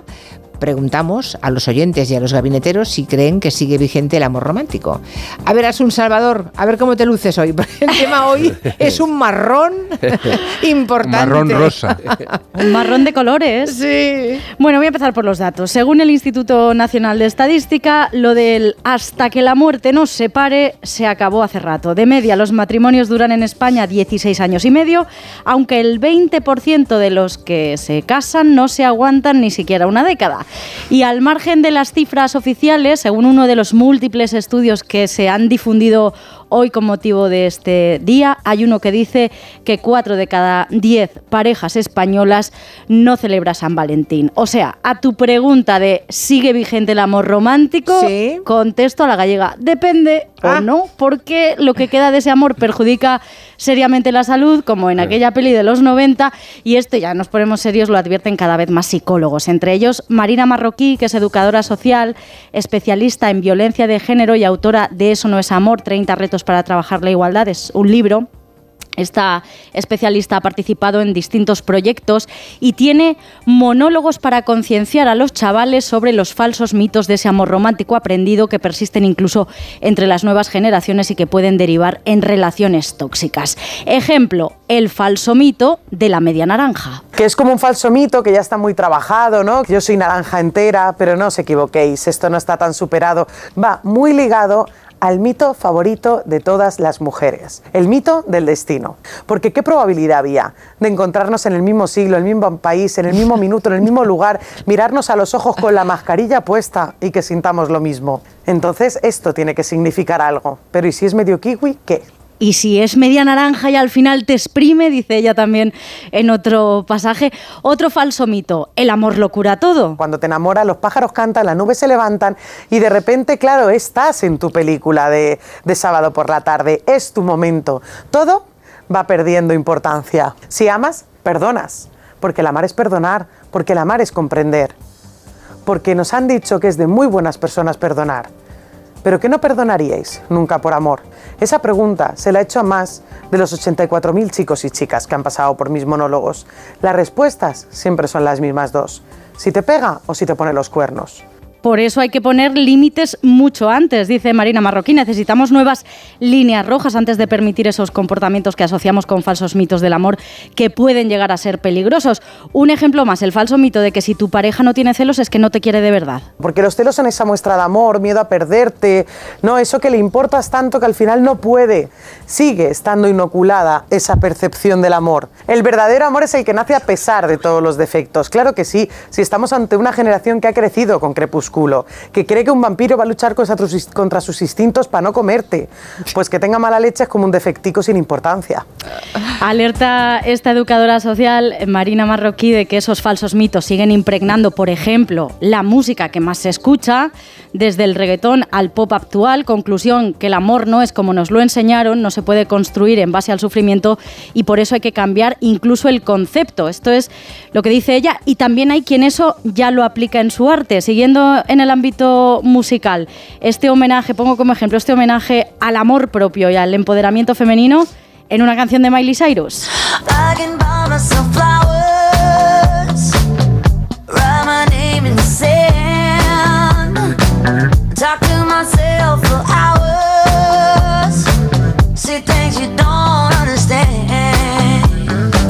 Dice esta canción, traduzco algunas partes, puedo comprarme mis propias flores, escribir mi nombre en la arena, hablarme a mí misma durante horas, puedo bailar sola y puedo sostener mi propia mano. Bueno, el amor propio, vamos. Gracias, Asun. Gracias. Hasta luego. Muy interesante Marroquí, ¿eh? Me ha gustado el tono de, de esa educadora social y especialista en violencia de, de género. Bueno, eh, ¿quién quiere empezar? Vamos Yo a ver. misma. Sí, Ahí va. ¿qué ha hecho de bueno o de malo el amor romántico? Vamos allá. Bueno, yo voy a tener una intervención que igual va a ser un poco polémica e inesperada, ¿eh? Porque, para empezar, a ver, Provoca, provoca. sí, eh, yo creo que el amor romántico es un pleonasmo. El amor, si no es romántico, no es amor, es otra cosa. Tal y como yo lo entiendo. O sea, no hablo del amor a los padres, a la naturaleza, a- los animales, a, a la lucha, etc. El amor entre seres humanos que quieren compartir la vida de la manera que sea. ¿eh? No tiene que ser de una manera heteronormativa, ni tiene que ser de una manera convencional, puede ser con eh, porcentajes de, de libertad, no exclusividad, etcétera, etcétera. Tal cual dos seres adultos decidan compartir su vida. Y en ese sentido, para mí, el amor va acompañado de unos sentimientos que son complejos, que una parte son construidos socialmente, obviamente, y por eso es importante que haya personas que adviertan de esas construcciones sociales desiguales entre hombres y mujeres, de lo que se espera en una parte o en otra, bien, pero también hay toda una parte de sentimientos irracionales y de sentimientos sublimes, donde uno, pues, lo que quiere cuando o lo que siente cuando se enamora, esa parte que conecta con lo más profundo de la psique y a la que es muy difícil llegar y que cada cual la vive a su manera, eh, pues lo que quiere es una entrega, ¿no? Eh, fundirse con el otro, eh, lo más excelso que hay. Y ese nivel también de irracionalidad es lo que permite explicar que a veces del amor se pueda pasar al odio o se pueda pasar incluso en el amor a la autodestrucción de uno mismo, no la, auto- la destrucción del otro, sino la autodestrucción de uno mismo. Y entonces, yo aquí quiero decir que me parece que últimamente con el auge del feminismo hay toda una serie de tendencias de denunciar el amor romántico, que las mujeres nos cogemos de la mano nosotras mismas y tal, que está muy bien para adolescentes incautas que a lo mejor todavía se tienen que formar, pero a las mujeres adultas a mí me parece que esto nos infantiliza un poco. Y me parece que detrás de, muchos de esos libros lo que hay es una mera autoayuda barata, y perdón que lo diga así, que simplemente infantiliza a la mujer y te quita eh, tu agencia, por decirlo de alguna manera, o sea, tu capacidad, pues como un hombre, de amar o equivocarte o, o lo que sea, ¿no? O sea, que parece que nos tienen que decir, o sea, pequeñita, ten cuidado, porque tal. O sea, yo entiendo que tiene que haber una denuncia de la construcción del amor, pero esto hoy en día, en el siglo XXI, en la generación al menos mía, ¿no? De más de 40 años, yo creo que con todas las falencias y problemas que arrastramos, cierto, pero ya está bastante superado. Ya no hay gente que piensa en casarse eh, para toda la vida. em, las porque no le queda de uf. otra o por cuestiones de procrear. O sea, yo creo que esto ya está un poco superado. O sea, de entrada, que el amor romántico, el amor romántico no es amor, Hmm. tal como, bueno, Eso es un sucedáneo, Sí, sí, o sea, no, vale. no mezclemos sexo con amor, no Sí, o sea, sí, son sí, cosas sí. diferentes. Vale. El amor Sí. como sentimiento de Sí. pureza de lo que es el amor sí. es romántico. Vale. Jo, eh, Pues eh, yo. Y lo siento firmo- porque sé que me vais a instrumentalizar tanto No, no, Soto no, y no, Valls pero como ¿cómo Gallo, instrumentalizar? eso coincido conservadores y 100%. reaccionarios. Oye, Hombre, hola, hola. mis palabras. Pero con lo bonito que te había quedado hasta ahora. Bueno, pero a ver, verdad. Juan. No, es que ha sido muy reaccionaria, estoy de acuerdo contigo. no, a ver, estoy muy de acuerdo con lo que dices. eh, Me- me preocupa Pero voy a ir esto, por ¿eh? otro. Bueno, no, pues, deja- deja- déjate sentir, estamos en San Valentín. Eh, em, voy a ir por otro lado. Eh, Voy a coger lo primero que has dicho. Ah, Me ha hecho mucha gracia. Yo justo me estoy leyendo Pasiones públicas, emociones privadas, que son los artículos de Dickens recogidos en, en Gato Pardo. Y me gusta mucho lo de nada menos que en el siglo XXI, has dicho. Es muy gracioso leerlo en el siglo XIX, porque lo dice Dickens varias veces en sus ¿Qué dice artículos. exactamente? Ah, pa- pero que estamos en el siglo XIX, nada menos que en el siglo XIX, que todavía sigamos con estas cosas. Es muy gracioso. El amor romántico es una etiqueta fraudulenta. Es una etiqueta que no responde a la realidad histórica ni del concepto del amor ni del concepto del siglo XIX. Se ha demonizado en los últimos tiempos el siglo XIX. Lo vemos en muchas expresiones, sobre todo culturales, ¿no? Cuando se habla de los museos como mamotretos, el nacionalismo.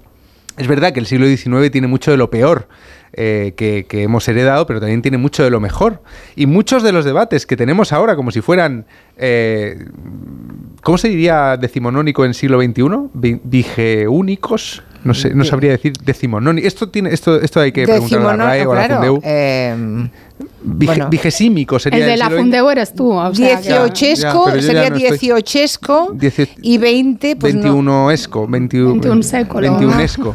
Bueno, da igual. Vaya. Eh, muchos, de los, muchos de los debates que tenemos ahora ya los estaban teniendo entonces. Por ejemplo, en este libro hay un artículo, salgo un poco por la tangente, sobre la adaptación de los cuentos infantiles, que ya se hacía en el 19 y que a Dickens le escandaliza porque pierden toda su naturalidad de los cuentos de, de toda la vida, ¿no? Entonces, con el amor romántico, lo primero que hay que tener eh, cierta prevención es con que quienes nos están hablando de manera crítica del amor romántico como una figura demoníaca, muchas veces no saben de lo que están hablando. El amor romántico no condensa solo las malas condiciones o malas consecuencias del amor. Si vamos a la literatura del siglo XIX, que yo como la disfruto mucho, la conozco por vicio, nos encontramos con que sí, hay gente que hace locuras por amor, hay gente que se pega un tiro en la cabeza como el Werther y todo esto está, ¿no?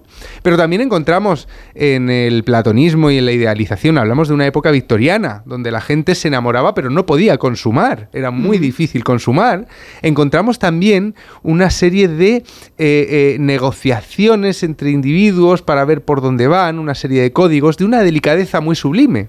Y eso, desde luego, no lo tenemos hoy día, donde el amor carnal es tan fácil, donde es tan fácil mm, mojar, con perdón, que no nos hace falta todo ese código. ¿no? O sea que cuando se habla del amor romántico como parte de, esa, de ese siglo XIX Como un lastre, como un es el lastre. Sí. no se está hablando de lo que en realidad era el amor en el siglo XIX ni lo que era el amor romántico en sí. De hecho, si nos vamos al barroco español, encontramos textos de Quevedo, de los grandes poetas, donde encontramos las mismas ideas que hoy se denuncian como amor romántico. ¿Y qué pasa? ¿Que en España nos adelantamos dos siglos al, amo- al romanticismo? No. Es que la guerra de Troya empieza por una cuestión de faldas también. O sea que la- el amor como... Es que estoy muy de acuerdo El con lo que ha un dicho... universal. Exacto, el, el amor, como ha dicho Arancha, es algo que nos hace comportarnos como idiotas, sobre todo el enamoramiento es una fase muy patética del amor y que nos puede llevar por un mal camino, pero también por un buen camino, porque en esa idealización del otro, si el otro da la talla, si el otro está dispuesto a, a- a ponerse a, a la altura de tu, de tu amor, muchas veces el amor nos hace mejores, ¿no? O sea que yo soy un defensor del amor romántico, pero no de esa caricatura que se ha hecho del amor romántico hoy día. Es decir, yo no, no considero que los celos sean, in- in- eh, sean una condición eh, de existencia del amor. Yo creo que los celos beben más bien, por ejemplo, de la, de la, de la falta de amor propio. Antes se hablaba del O amor de la propio, inseguridad. De la inseguridad, Sí. de la falta de... Entonces, mm, mm, eh, quiero combatir, eh, ya termino con esto mi intervención, esa caricatura cultura que se hace hoy día del amor romántico sin conocer lo que el amor romántico aportaba, que era bueno y malo, pero lo malo, lo bueno se olvida. Lo que pasa es que aún no hemos abordado el hecho de que la gente ahora se casa con quien quiere, ¿no? Y que hasta... Y prueba mil veces antes de casarte, ya no te metes en el callejón sin Bueno, salida de, de- eso de- de ahora. Madame Bovary. Eso ahora nuestros padres todavía no podían hacerlo. Pero ahora ya hace mucho sí, tiempo- ah, ya, ya, sí, de sí. acuerdo. Hace 40 pero años que ya- Pero que hay quien sostiene que los matrimonios y las parejas de conveniencia son las más eternas y las más duraderas, porque el amor romántico...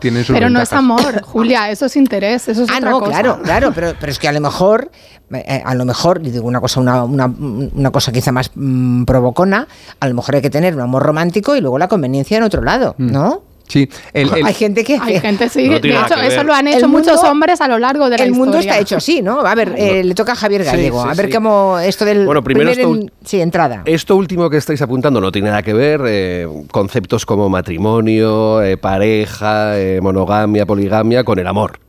Y mira que discrepo yo de Arancha en ocasiones, pero hoy traía esa frase con la que has empezado escrita. El amor o romántico no es. Así lo tengo aquí en... Estoy en- preocupada, ¿eh? No, estás muy preocupada hoy con, No, a lo mejor con es que el los, enamoramiento igual que los todos. sentimientos resulta que son universales. No, claro, ¿sabes Va qué a ser pasa? Eso. Que, que coincido en que, separándolo de los conceptos eh, que antes habéis tratado, ¿eh? yo no voy a entrar, y, y sí que hay unas caricaturas, eh, Juan, eh, no, no, el amor, vamos a ver, la locura transitoria, eh, maravillosa, pero locura al fin y al cabo, que no tiene que nada, nada que ver con, con la razón y que es eh, pura emoción y sentimiento, eh, es- ese es el amor romántico, y entonces eh, es el amor, punto. Y quien eh, hemos tenido la suerte de, pasar por esas pasiones eh, en ocasiones por nuestras vidas locas, maravillosas, en las que se sufre mucho, en las que al mismo tiempo estás en la cresta de esa ola maravillosa, bueno, pues, pues eh, eso es eh, algo mm, eh, que no se puede explicar, que hay que sentir. Y Luego tiene un componente discrepo, Julia, esto que has apuntado al comienzo de que es algo reciente. No, no, es consustancial al ser humano.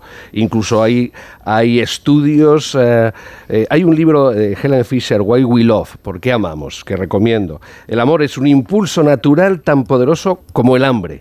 Es una reacción química de nuestro cerebro eh, inexplicable, todavía no se puede explicar, eh, con eh, bueno, pues esas famosas eh, hormonas, la norepinefrina, la famosa dopamina, que explican esa locura transitoria en la que prima sobremanera eh, el sentimiento, eh, la prioridad de los sentimientos, eh, las emociones, ese amor sin control, no se embrida ningún, ninguna emoción. Bueno, pues eso es el amor.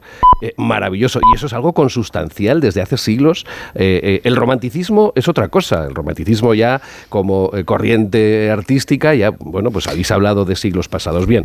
Pero el ser humano ha perdido la razón y la cabeza siempre, siempre.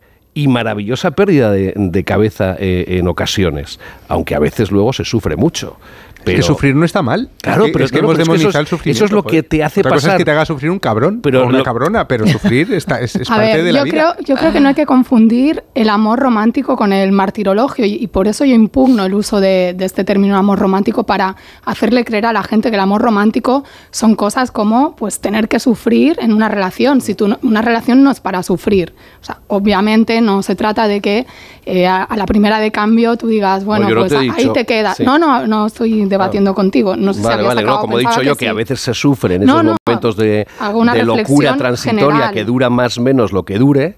hago una reflexión general, Vale, sobre todo apuntando porque hay temas delicados, porque por amor hay mujeres que han aguantado a parejas que las han maltratado físicamente, que las han llegado a asesinar, o sea, no sé, no quiero mezclar eso. Por eso me parece tan grave que se mezcle amor romántico con eh, una idea como de sometimiento, de, de tragar, ¿no? De, de no darte cuenta de que tú tienes que estar en una relación si estás bien plenamente, si te realizas, si se quiere utilizar este término, y no alimentar relaciones que, que hacen daño. Y por otra parte, me parece que considerar que el amor romántico va en contra de la autonomía, sea del hombre o de la mujer, pero sobre todo se incide mucho en la mujer, o de la libertad, es tener una concepción del amor muy reduccionista.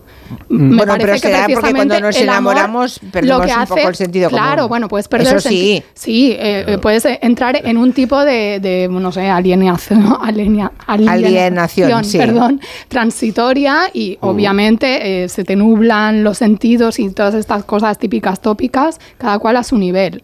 Pero yo creo que el amor de verdad, o sea, el amor, el amor es una cosa sublime, es una cosa que es la entrega, es es lo que mueve a la humanidad, el amor en sus, múltiples, en sus múltiples facetas. Y el amor, como bien ha explicado Soto Ibars, que está reflejado en la historia de la literatura, el más excelso, ¿no? Que luego puede tener detrás nada, el bluff, porque hay gente que, que es adicta, porque también es una adicción lo que, lo que de- detona el amor, y hay gente que es Somos adicta a ese intensitos. sentimiento, Sí. ¿no? Que, que esa- y por eso va cambiando de pareja, porque busca ese subidón del enamoramiento. Pero en realidad, yo creo que el amor, el tío- sí. que el otro día decíais, y con esto concluyo, en una entrevista que hicisteis eh, aquí en la radio a Marwan y, y a una psicóloga que han hecho un documental ¿no? con su compañero sobre el amor y demás, y ella decía, bueno, el amor es... eh, él decía, el amor, es- o tú le preguntaste, es lo que queda cuando se acaba la fiesta, ¿no? Lo que después de... uy, eh, después no, de- algo, algo has tocado ahí. fuegos de- Espera, espera, ahí. de artificio. Ahí, ahora. Y, y ella decía, ¿no? También que el amor es el, el lugar de, se- de seguridad donde tú te puedes sentir cómodo, o sea, desnudarte ante otro ser, ¿no? O sea, tu esencia, sin máscaras, y sentirte cómodo y construir algo con otro Bueno, ser. A ver, Juan. No Yo, sé. yo- yo sí que voy a atacar. Me parece que es más, mucho más elevado que esto mm, de cómo se representa el. Por cierto, es, el vigesimónico. Vigesimónico. Puede ¿ves? ser- puede Qué ser. horror de palabra. Sí, puede ser vigesimónico, vigesimónico, Ostras, qué complicado. vigesímico, Vigesímico es siglo XX. vigesimesco, claro, siglo XX. ¿Y XXI? Ah, no, todavía no hemos llegado. Ah. Pero estamos siglo veintesco, veintesco, si estamos en el 21 ya, pero... Vale. Yo quiero combatir estoy- ahora, como en, justa compensación a Arancha, que ha dicho cosas tan reaccionarias, ahora quiero yo decir Gracias. cosas muy, muy, muy, muy marxistas. Yo me opongo también, a veces cuando leo est- en estos debates del amor romántico, me inquieta Perdona, lo que la se pro- cosa más romántica del mundo es ser marxista. Bueno, bueno, vamos. Claro, es que el Sí, siglo XIX mola un No montón. lo estropeemos, que ¿Ves? íbamos muy bien. Esto es para Amor, entrega, Gallego. Che Guevara. Que, que- que estábamos en Espera, una onda muy... Es, es para Reine- buscar la reine el amor, reine el amor y no la discordia. Digo que yo voy a combatir lo que a veces se propone desde parámetros donde se critica con mucho énfasis el amor romántico últimamente, lo que se propone a cambio, ¿no? Y tiene que ver con la canción de Miley, Mil- Miley Cyrus, o como se diga. Sí. Hannah Montana para mí siempre. Eh, el amor romántico es un lazo extremo entre dos personas que por supuesto que lleva a la dependencia. Yo lo que hago es no demonizar la dependencia. Me encanta depender de mi mujer y que ella dependa de mí. Me encanta que dependamos el uno del otro y me encanta que pase lo mismo con mi familia y con mis amigos más queridos. Creo que la dependencia es un nudo que mm, eh, tiene que ver con el, con el amor al otro, con la necesidad del otro y que es una idea meramente revolucionaria en un tiempo como el actual donde lo que se nos está vendiendo es eso de la autonomía soberana sobre uno mismo, del empoderamiento extremo en el que uno es una especie de empresa que se tiene que enfrentar a las demás empresas y se puede fusionar con otra si se lo si hay un beneficio medible eh, y con una serie de contratos de por medio, ¿no? Amor Porque. ¿eh? Eso, amor, quiero ir bueno, no, Juan, sí. amor neoliberal, vamos a decir, que es un amor en el que y si no te gusta, eh, te, Fuera, te otro. devolvemos el dinero. Tienes para cambiarlo dos yo, años de garantía. yo. Entonces, Mm. claro, yo muchas veces veo estas, estas relaciones líquidas que se proponen como, como contraparte o como evolución del amor romántico tan antiguo y tan castrante y tan que te hace tan dependiente de otro y me quedo con la dependencia porque lo que nos está cantando Cyrus, Mahana Montana, es que, que es, es- es la psicopatía pura. Es decir, primero es una fantasía. Si el amor romántico tiene algo de fantasía y tiene mucho, porque el enamoramiento al final es una proyección de los deseos en otra persona que, no, que a lo mejor ni le va ni le viene lo que tú sientas, ¿no? Esa imagen que proyectas. Como Don esta- Quijote. como Don Quijote, esta proyección de uno mismo como Dios absoluto, que no necesita Que se a basta nadie, a sí mismo, que se basta a sí mismo, es un auténtico muy- delirio. Es muy neocon. Así que estoy de- Sí. deseando ver cómo hablan en el siglo XXIII de esta fantasía llamada empoderamiento, Hombre, pero quedaros con- autonomía quedaros con, lo- y con los soledad, datos, ¿no? ¿eh? O sea, el 20% de la gente que, que se casa no aguanta ni una década. Pero es que el amor y el, el, es matrimonio que- no es lo mismo, ni Y lo ha sido nunca. no, no, ¿eh? ya- y el 16, por, y- bueno, no, por eso, Ah. por eso los matrimonios de conveniencia antes funcionaban también. Claro. Sí, yo eh, es que quería ir también por Porque ahí. no tiene nada hecho. que ver con el amor, solo con el interés, de- solo con la conveniencia, claro. De hecho, parece que habíamos hablado antes hoy, porque también tenía apuntado aquí lo de la sociedad líquida de Bauman. De- entonces, eh, Juan, mm, por ahí quiero ir yo. O sea, mm, por eso reivindico también ese amor romántico, el amor eh, eh, auténtico, real, ah, en esta sociedad donde todo parece y casi nada es. ¿Eh? En esta liquidez, en todo efímero, todo es banal, todo es Obsoleto, todo. vacuo, Se te queda vacío. obsoleta la Y- pareja pero, y cambias. pero eh, evidentemente se pone el acento donde tú has dicho, Juan, o sea, sociedad Kleenex, ¿no? Eh, usar y tirar. Entonces, eh, eh, yo por eso reivindico, eh, aunque sean locuras transitorias, que duran, mm, bueno, también hay estudios eh, sobre eh, lo que dura el verdadero amor eh, romántico, pasional, eh, sin embridar, que es un año, mm, dos años como mucho. Luego se convierte en otra cosa, como ha dicho Antonio Gala, que os venía escuchando. Sí. eh, eh, eh, a las 5, Julia, pues es una amistad con momentos eróticos. Bueno, eso deviene después de, del comienzo, del fogonazo de- del amor romántico cuando surge. Pero a mí me, me- me gusta reivindicarlo, porque en eso estoy con Juan, en esta sociedad donde se pone el énfasis en lo individual, en el egoísmo, en, en la sociedad Kleenex, usar y tirar, eh, antes que en las emociones. Y por cierto, la dependencia no, no es eh, alienante y destructiva siempre. También estoy de acuerdo. Eh, cuando en este amor loco, romántico, auténtico, haces al otro lo único y fundamental de- o principal de tu existencia, no es una dependencia. Puede devenir en una dependencia tóxica, eso es verdad, pero por otras causas o por eh, problemas eh, internos. Pero cuando, como ha dicho Juan, eh, esa dependencia es que tú necesitas ese aire del otro, eso es maravilloso. A ver, yo quiero decir una cosa para distinguirme aquí de vosotros. Estáis como... Qué preocupada está por... Sí, estoy, estoy muy Sí. preocupada. Tengo, tengo una imagen que mantener. Eh, no, Una estáis imagen como nefasta. diciendo, no, mucho a esta, socie- esta sociedad líquida donde... Que bien nos pillan los oyentes, dice Carmen. Dice, uy, Arancha, cuidado. No digas nada más que esta noche tendrás pesadillas. No, que, que estáis diciendo, bueno, es una sociedad líquida, la gente se acaba convirtiendo el otro en, en, pues... Lo que es como líquido es el amor objetos- romántico. objetos- El amor romántico es líquido. Porque hay poca Bueno. gente que ame de verdad. Quizás ese es el tema. Mundo Ah, no, no, porque aquí se está Lo que diciendo. pasa es que pasada la liquidez del amor romántico, igual lo que, que solidifica tampoco Pero está tú- mal. pero es ebu- ebullición Pero dejadme- más que- dejadme que desarrolle la Esa idea. liquidez pues- es necesaria para el sólido que viene después. Que- Exacto, igual sí. que estáis como criticando la aliteración, la continuidad de, de relaciones sexuales, ¿no? Entre puntuales o de relaciones no, no, no, esporádicas. no, yo no he hablado de eso, pero incluso no lo voy a la repetición luego, ¿eh? de, de de si son relaciones de tipo romántico. Yo creo que No, cada cual no, que haga no, lo que quiera en su vida, me parece perfecto. Si la gente quiere tener 80 aplicaciones en el móvil y consumir eh, sexo, consumir personas o vivir así sus No, pero eso- relaciones sentimentales, emocionales. Ahora estás quedando como una liberal. Cuidado, no, cuidado. no que te has- liberal. No, porque yo creo en la libertad, en la libertad de que cada cual haga y que asuma las consecuencias. Yo tengo mis ideas y yo sé lo que quiero para mi vida, pero no, no quiero pontificar Liberal, y, y caer en una cosa de, "Guau, pues... eh, pasado de reaccionaria liberal. No, No, no, no, no. sé si este es un buen no, camino yo estoy donde estoy ¿eh? siempre, en No, el marxismo revolucionario. A ver qué nos cuentan los oyentes. Eh, ¿Queréis añadir alguna cosa? Javier, no. Vale. Eh, no, bueno, vale, vale. No, no, que iba a decir que no está mal porque es que eh, hay un punto de unión ahí. Me gusta esto, este proceso de Arancha. Hoy que estamos muy de acuerdo, Arancha, en el fondo. No, no te pese, no te pese. Está poniendo una cara la pobre. El amor verdadero siempre es trágico, dice un oyente. Bueno, si El amor es eterno mientras dura, como cantaba. Ahora, no tiene nada que ver, eh, eh, eso sí que quería decirlo, que lo ha apuntado así veladamente, eh, eh, no, eh, no tiene nada que ver con, con lo físico, ¿eh? con la atracción física, que tiene mucho que ver, evidentemente. tiene que sí. ver algo, ¿eh? A ver, no, no, no, no, a ver, ojo, centrarlo todo. Enamorarte de un feo de una fea es una no, desgracia. a ver, a ver, a ver, a ver. A ver, claro que tiene que ver y es importante. Pero el predominar lo físico, la atracción sexual, el instinto, el sexo, eh, con respeto, el follar, eh, eso no, no- no es lo fundamental de ese estado de locura transitoria, maravillosa, que es el amor romántico. A ver qué nos cuentan los oyentes sobre el amor romántico. 638-442-081. Hacemos una pequeña pausa y luego escuchamos lo que han dejado como nota de voz los oyentes.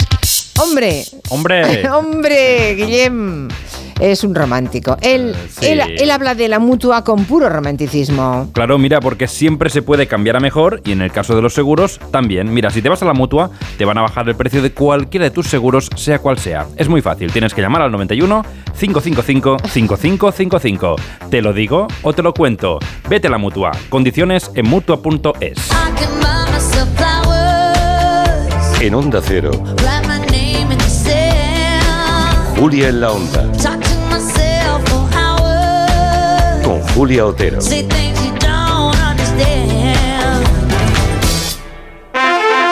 Che sarte ti vecchi, so halpe non tocó o radiador, sai, chapa. Con el seguro de coche de línea directa no solo te ahorras una pasta, sino que además puedes escoger el taller que quieras aquí o en las Rías Baixas. Y si eliges taller colaborador, también tienes coche de sustitución garantizado y servicio de recogida y entrega. Cámbiate ahora y te bajamos el precio de tu seguro de coche, sí o sí. Ven directo a lineadirecta.com o llama al 917-700-700. El valor de ser directo. Consulta condiciones. Su alarma de Securitas Direct ha sido desconectada. Anda, si te has puesto alarma. ¿Qué tal? La verdad que muy contenta. Como me paso casi todo el día fuera de casa trabajando, así me quedo mucho más tranquila. Si llego a saber antes lo que cuesta, me lo hubiera puesto antes. Protege tu hogar frente a robos y ocupaciones con la alarma de Securitas Direct. Llama ahora al 900-272-272. En cofidis.es puedes solicitar financiación 100% online y sin cambiar de banco. O llámanos al 900 84 12 15. Cofidis, cuenta con nosotros. El 60% de los adolescentes consume pornografía. Están utilizando la pornografía como un tutorial. No se dan cuenta de que lo que están viendo es ficción. Es un tema que nos preocupa y mucho, y por eso lo tenemos que hablar. Lo tenemos que hablar. Porno menores y manadas con Sonsoles Ónega. Hoy en directo a las 11 menos cuarto de la noche en Antena 3. La tele abierta.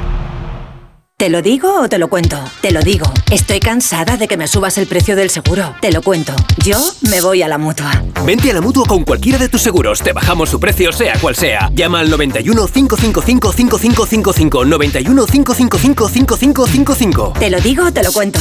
Vente a la mutua. Condiciones en mutua.es. Empieza el año ahorrando en Bricodepo. Con este pavimento porcelánico de 8,95 euros el metro cuadrado, ahora por solo 7,95. Y la puerta lacada con tapajuntas, antes a 119 euros. Y ahora todo por 99. Recuerda que si lo encuentras más barato, te devolvemos la diferencia por dos. Ya en tu tienda y en bricodepop.es.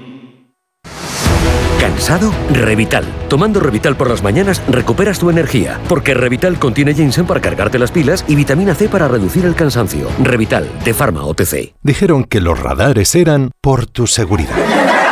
Que cobrarte por aparcar en la calle era para que tuvieras sitio. Y que las zonas de bajas emisiones eran por tu salud. Ni seguridad, ni aparcar, ni salud. Esto solo va de meterse en tu cartera. No eres su cajero automático. Reacciona, responde, recurre. De vuelta, que no te líen. De vuelta, 900-200-240. 900-200-240. O devuelta.es. Noche de tos. Respira. Toma Herbetón Respir. Herbetón jarabe con extractos de pino y eucalipto es expectorante natural y antiinflamatorio pulmonar. Herbetón Respir. Consulte a su farmacéutico.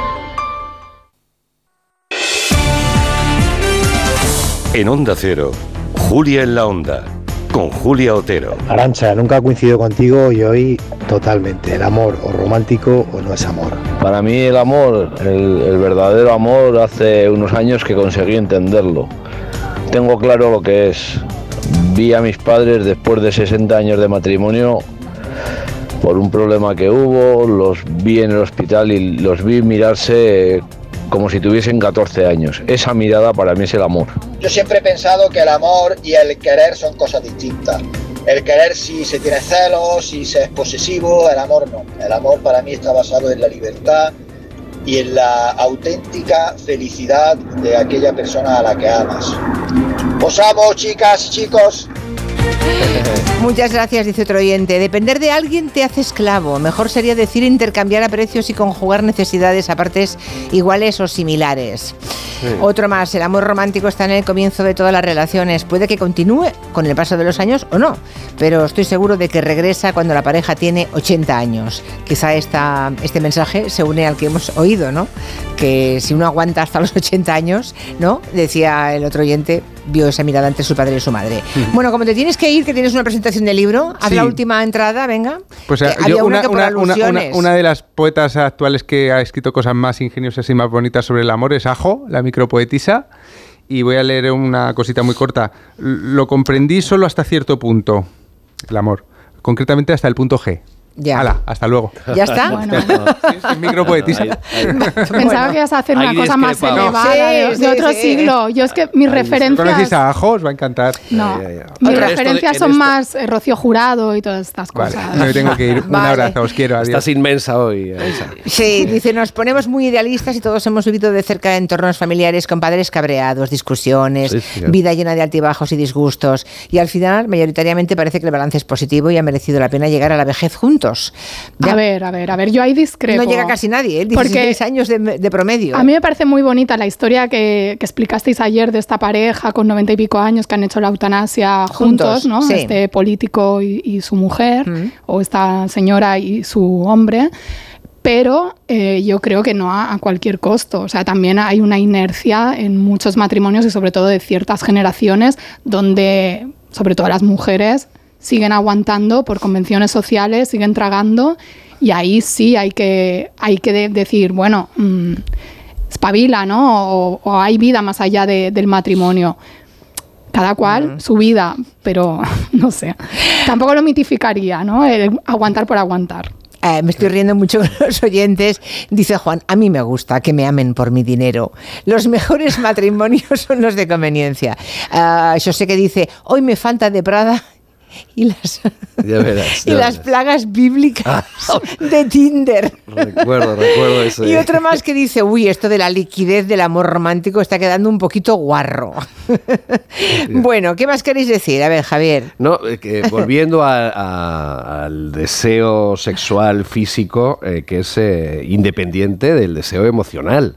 Es, complementario, eh, pero es eh, absolutamente independiente. Mm, Cuando hablábamos antes, no, no, no tiene que centrarse eh, en la atracción física y en el deseo sexual, el amor mm, real y, romántico. Es complementario, es necesario, es una parte de él, pero eh, es Hmm. lo emocional lo que prima. Vamos, esto, esa diferenciación, todos los estudios de psicología lo dicen. A otro oyente que dice, nos hemos cargado tanto el amor romántico como el amor erótico. Dice, en un par de generaciones no queda ya nada de Europa, de los europeos. Un Bueno, poco sí, es que- ¿eh? pero es- Hasta el amor claro. erótico también nos lo estamos cargando, ¿eh? Sí, sí, porque el erotismo, Sí. es que podríamos haber hablado del erotismo también, a diferencia de, de lo Kleenex, que ahí es donde yo... Lo Kleenex también puede tener erotismo, Javier. No, lo que- Claro que sí, claro, puedes revestirlo usar- todo de erotismo un- y, us- y consumir Un Kleenex, cuerpos. usar y tirar mm, mm, no tiene nada de romanticismo ni de erotismo. Usar y tirar es usar y tirar. Hmm. Y eso es muy habitual en la sociedad actual. Yo ¿eh? quiero, yo quiero celebrar, perdona. No, no, Julia. leo uno más. Dice, a lo largo de mis años, que son ya unos cuantos, he llegado a la conclusión que en el fondo los hombres somos unos romanticones. Pese a que la edad nos hace pasar por etapas. Primero chulos, luego gallitos, luego mujeriegos, pero siempre nos encoñamos de alguna mujer. Eso es el amor. Bueno, no sé. Yo quería decir que celebro que, se ame hoy en día con más libertad de la que había antes. Siempre es amado, eh, es algo universal, como ya se ha dicho, pero hoy en día hay gente que no tiene que esconder, bueno, también hay países y países y circunstancias y circunstancias, pero en términos generales, hablando desde aquí, yo creo que es positivo que haya otros modelos de, no solo de familia, de maneras de amar, poliamores.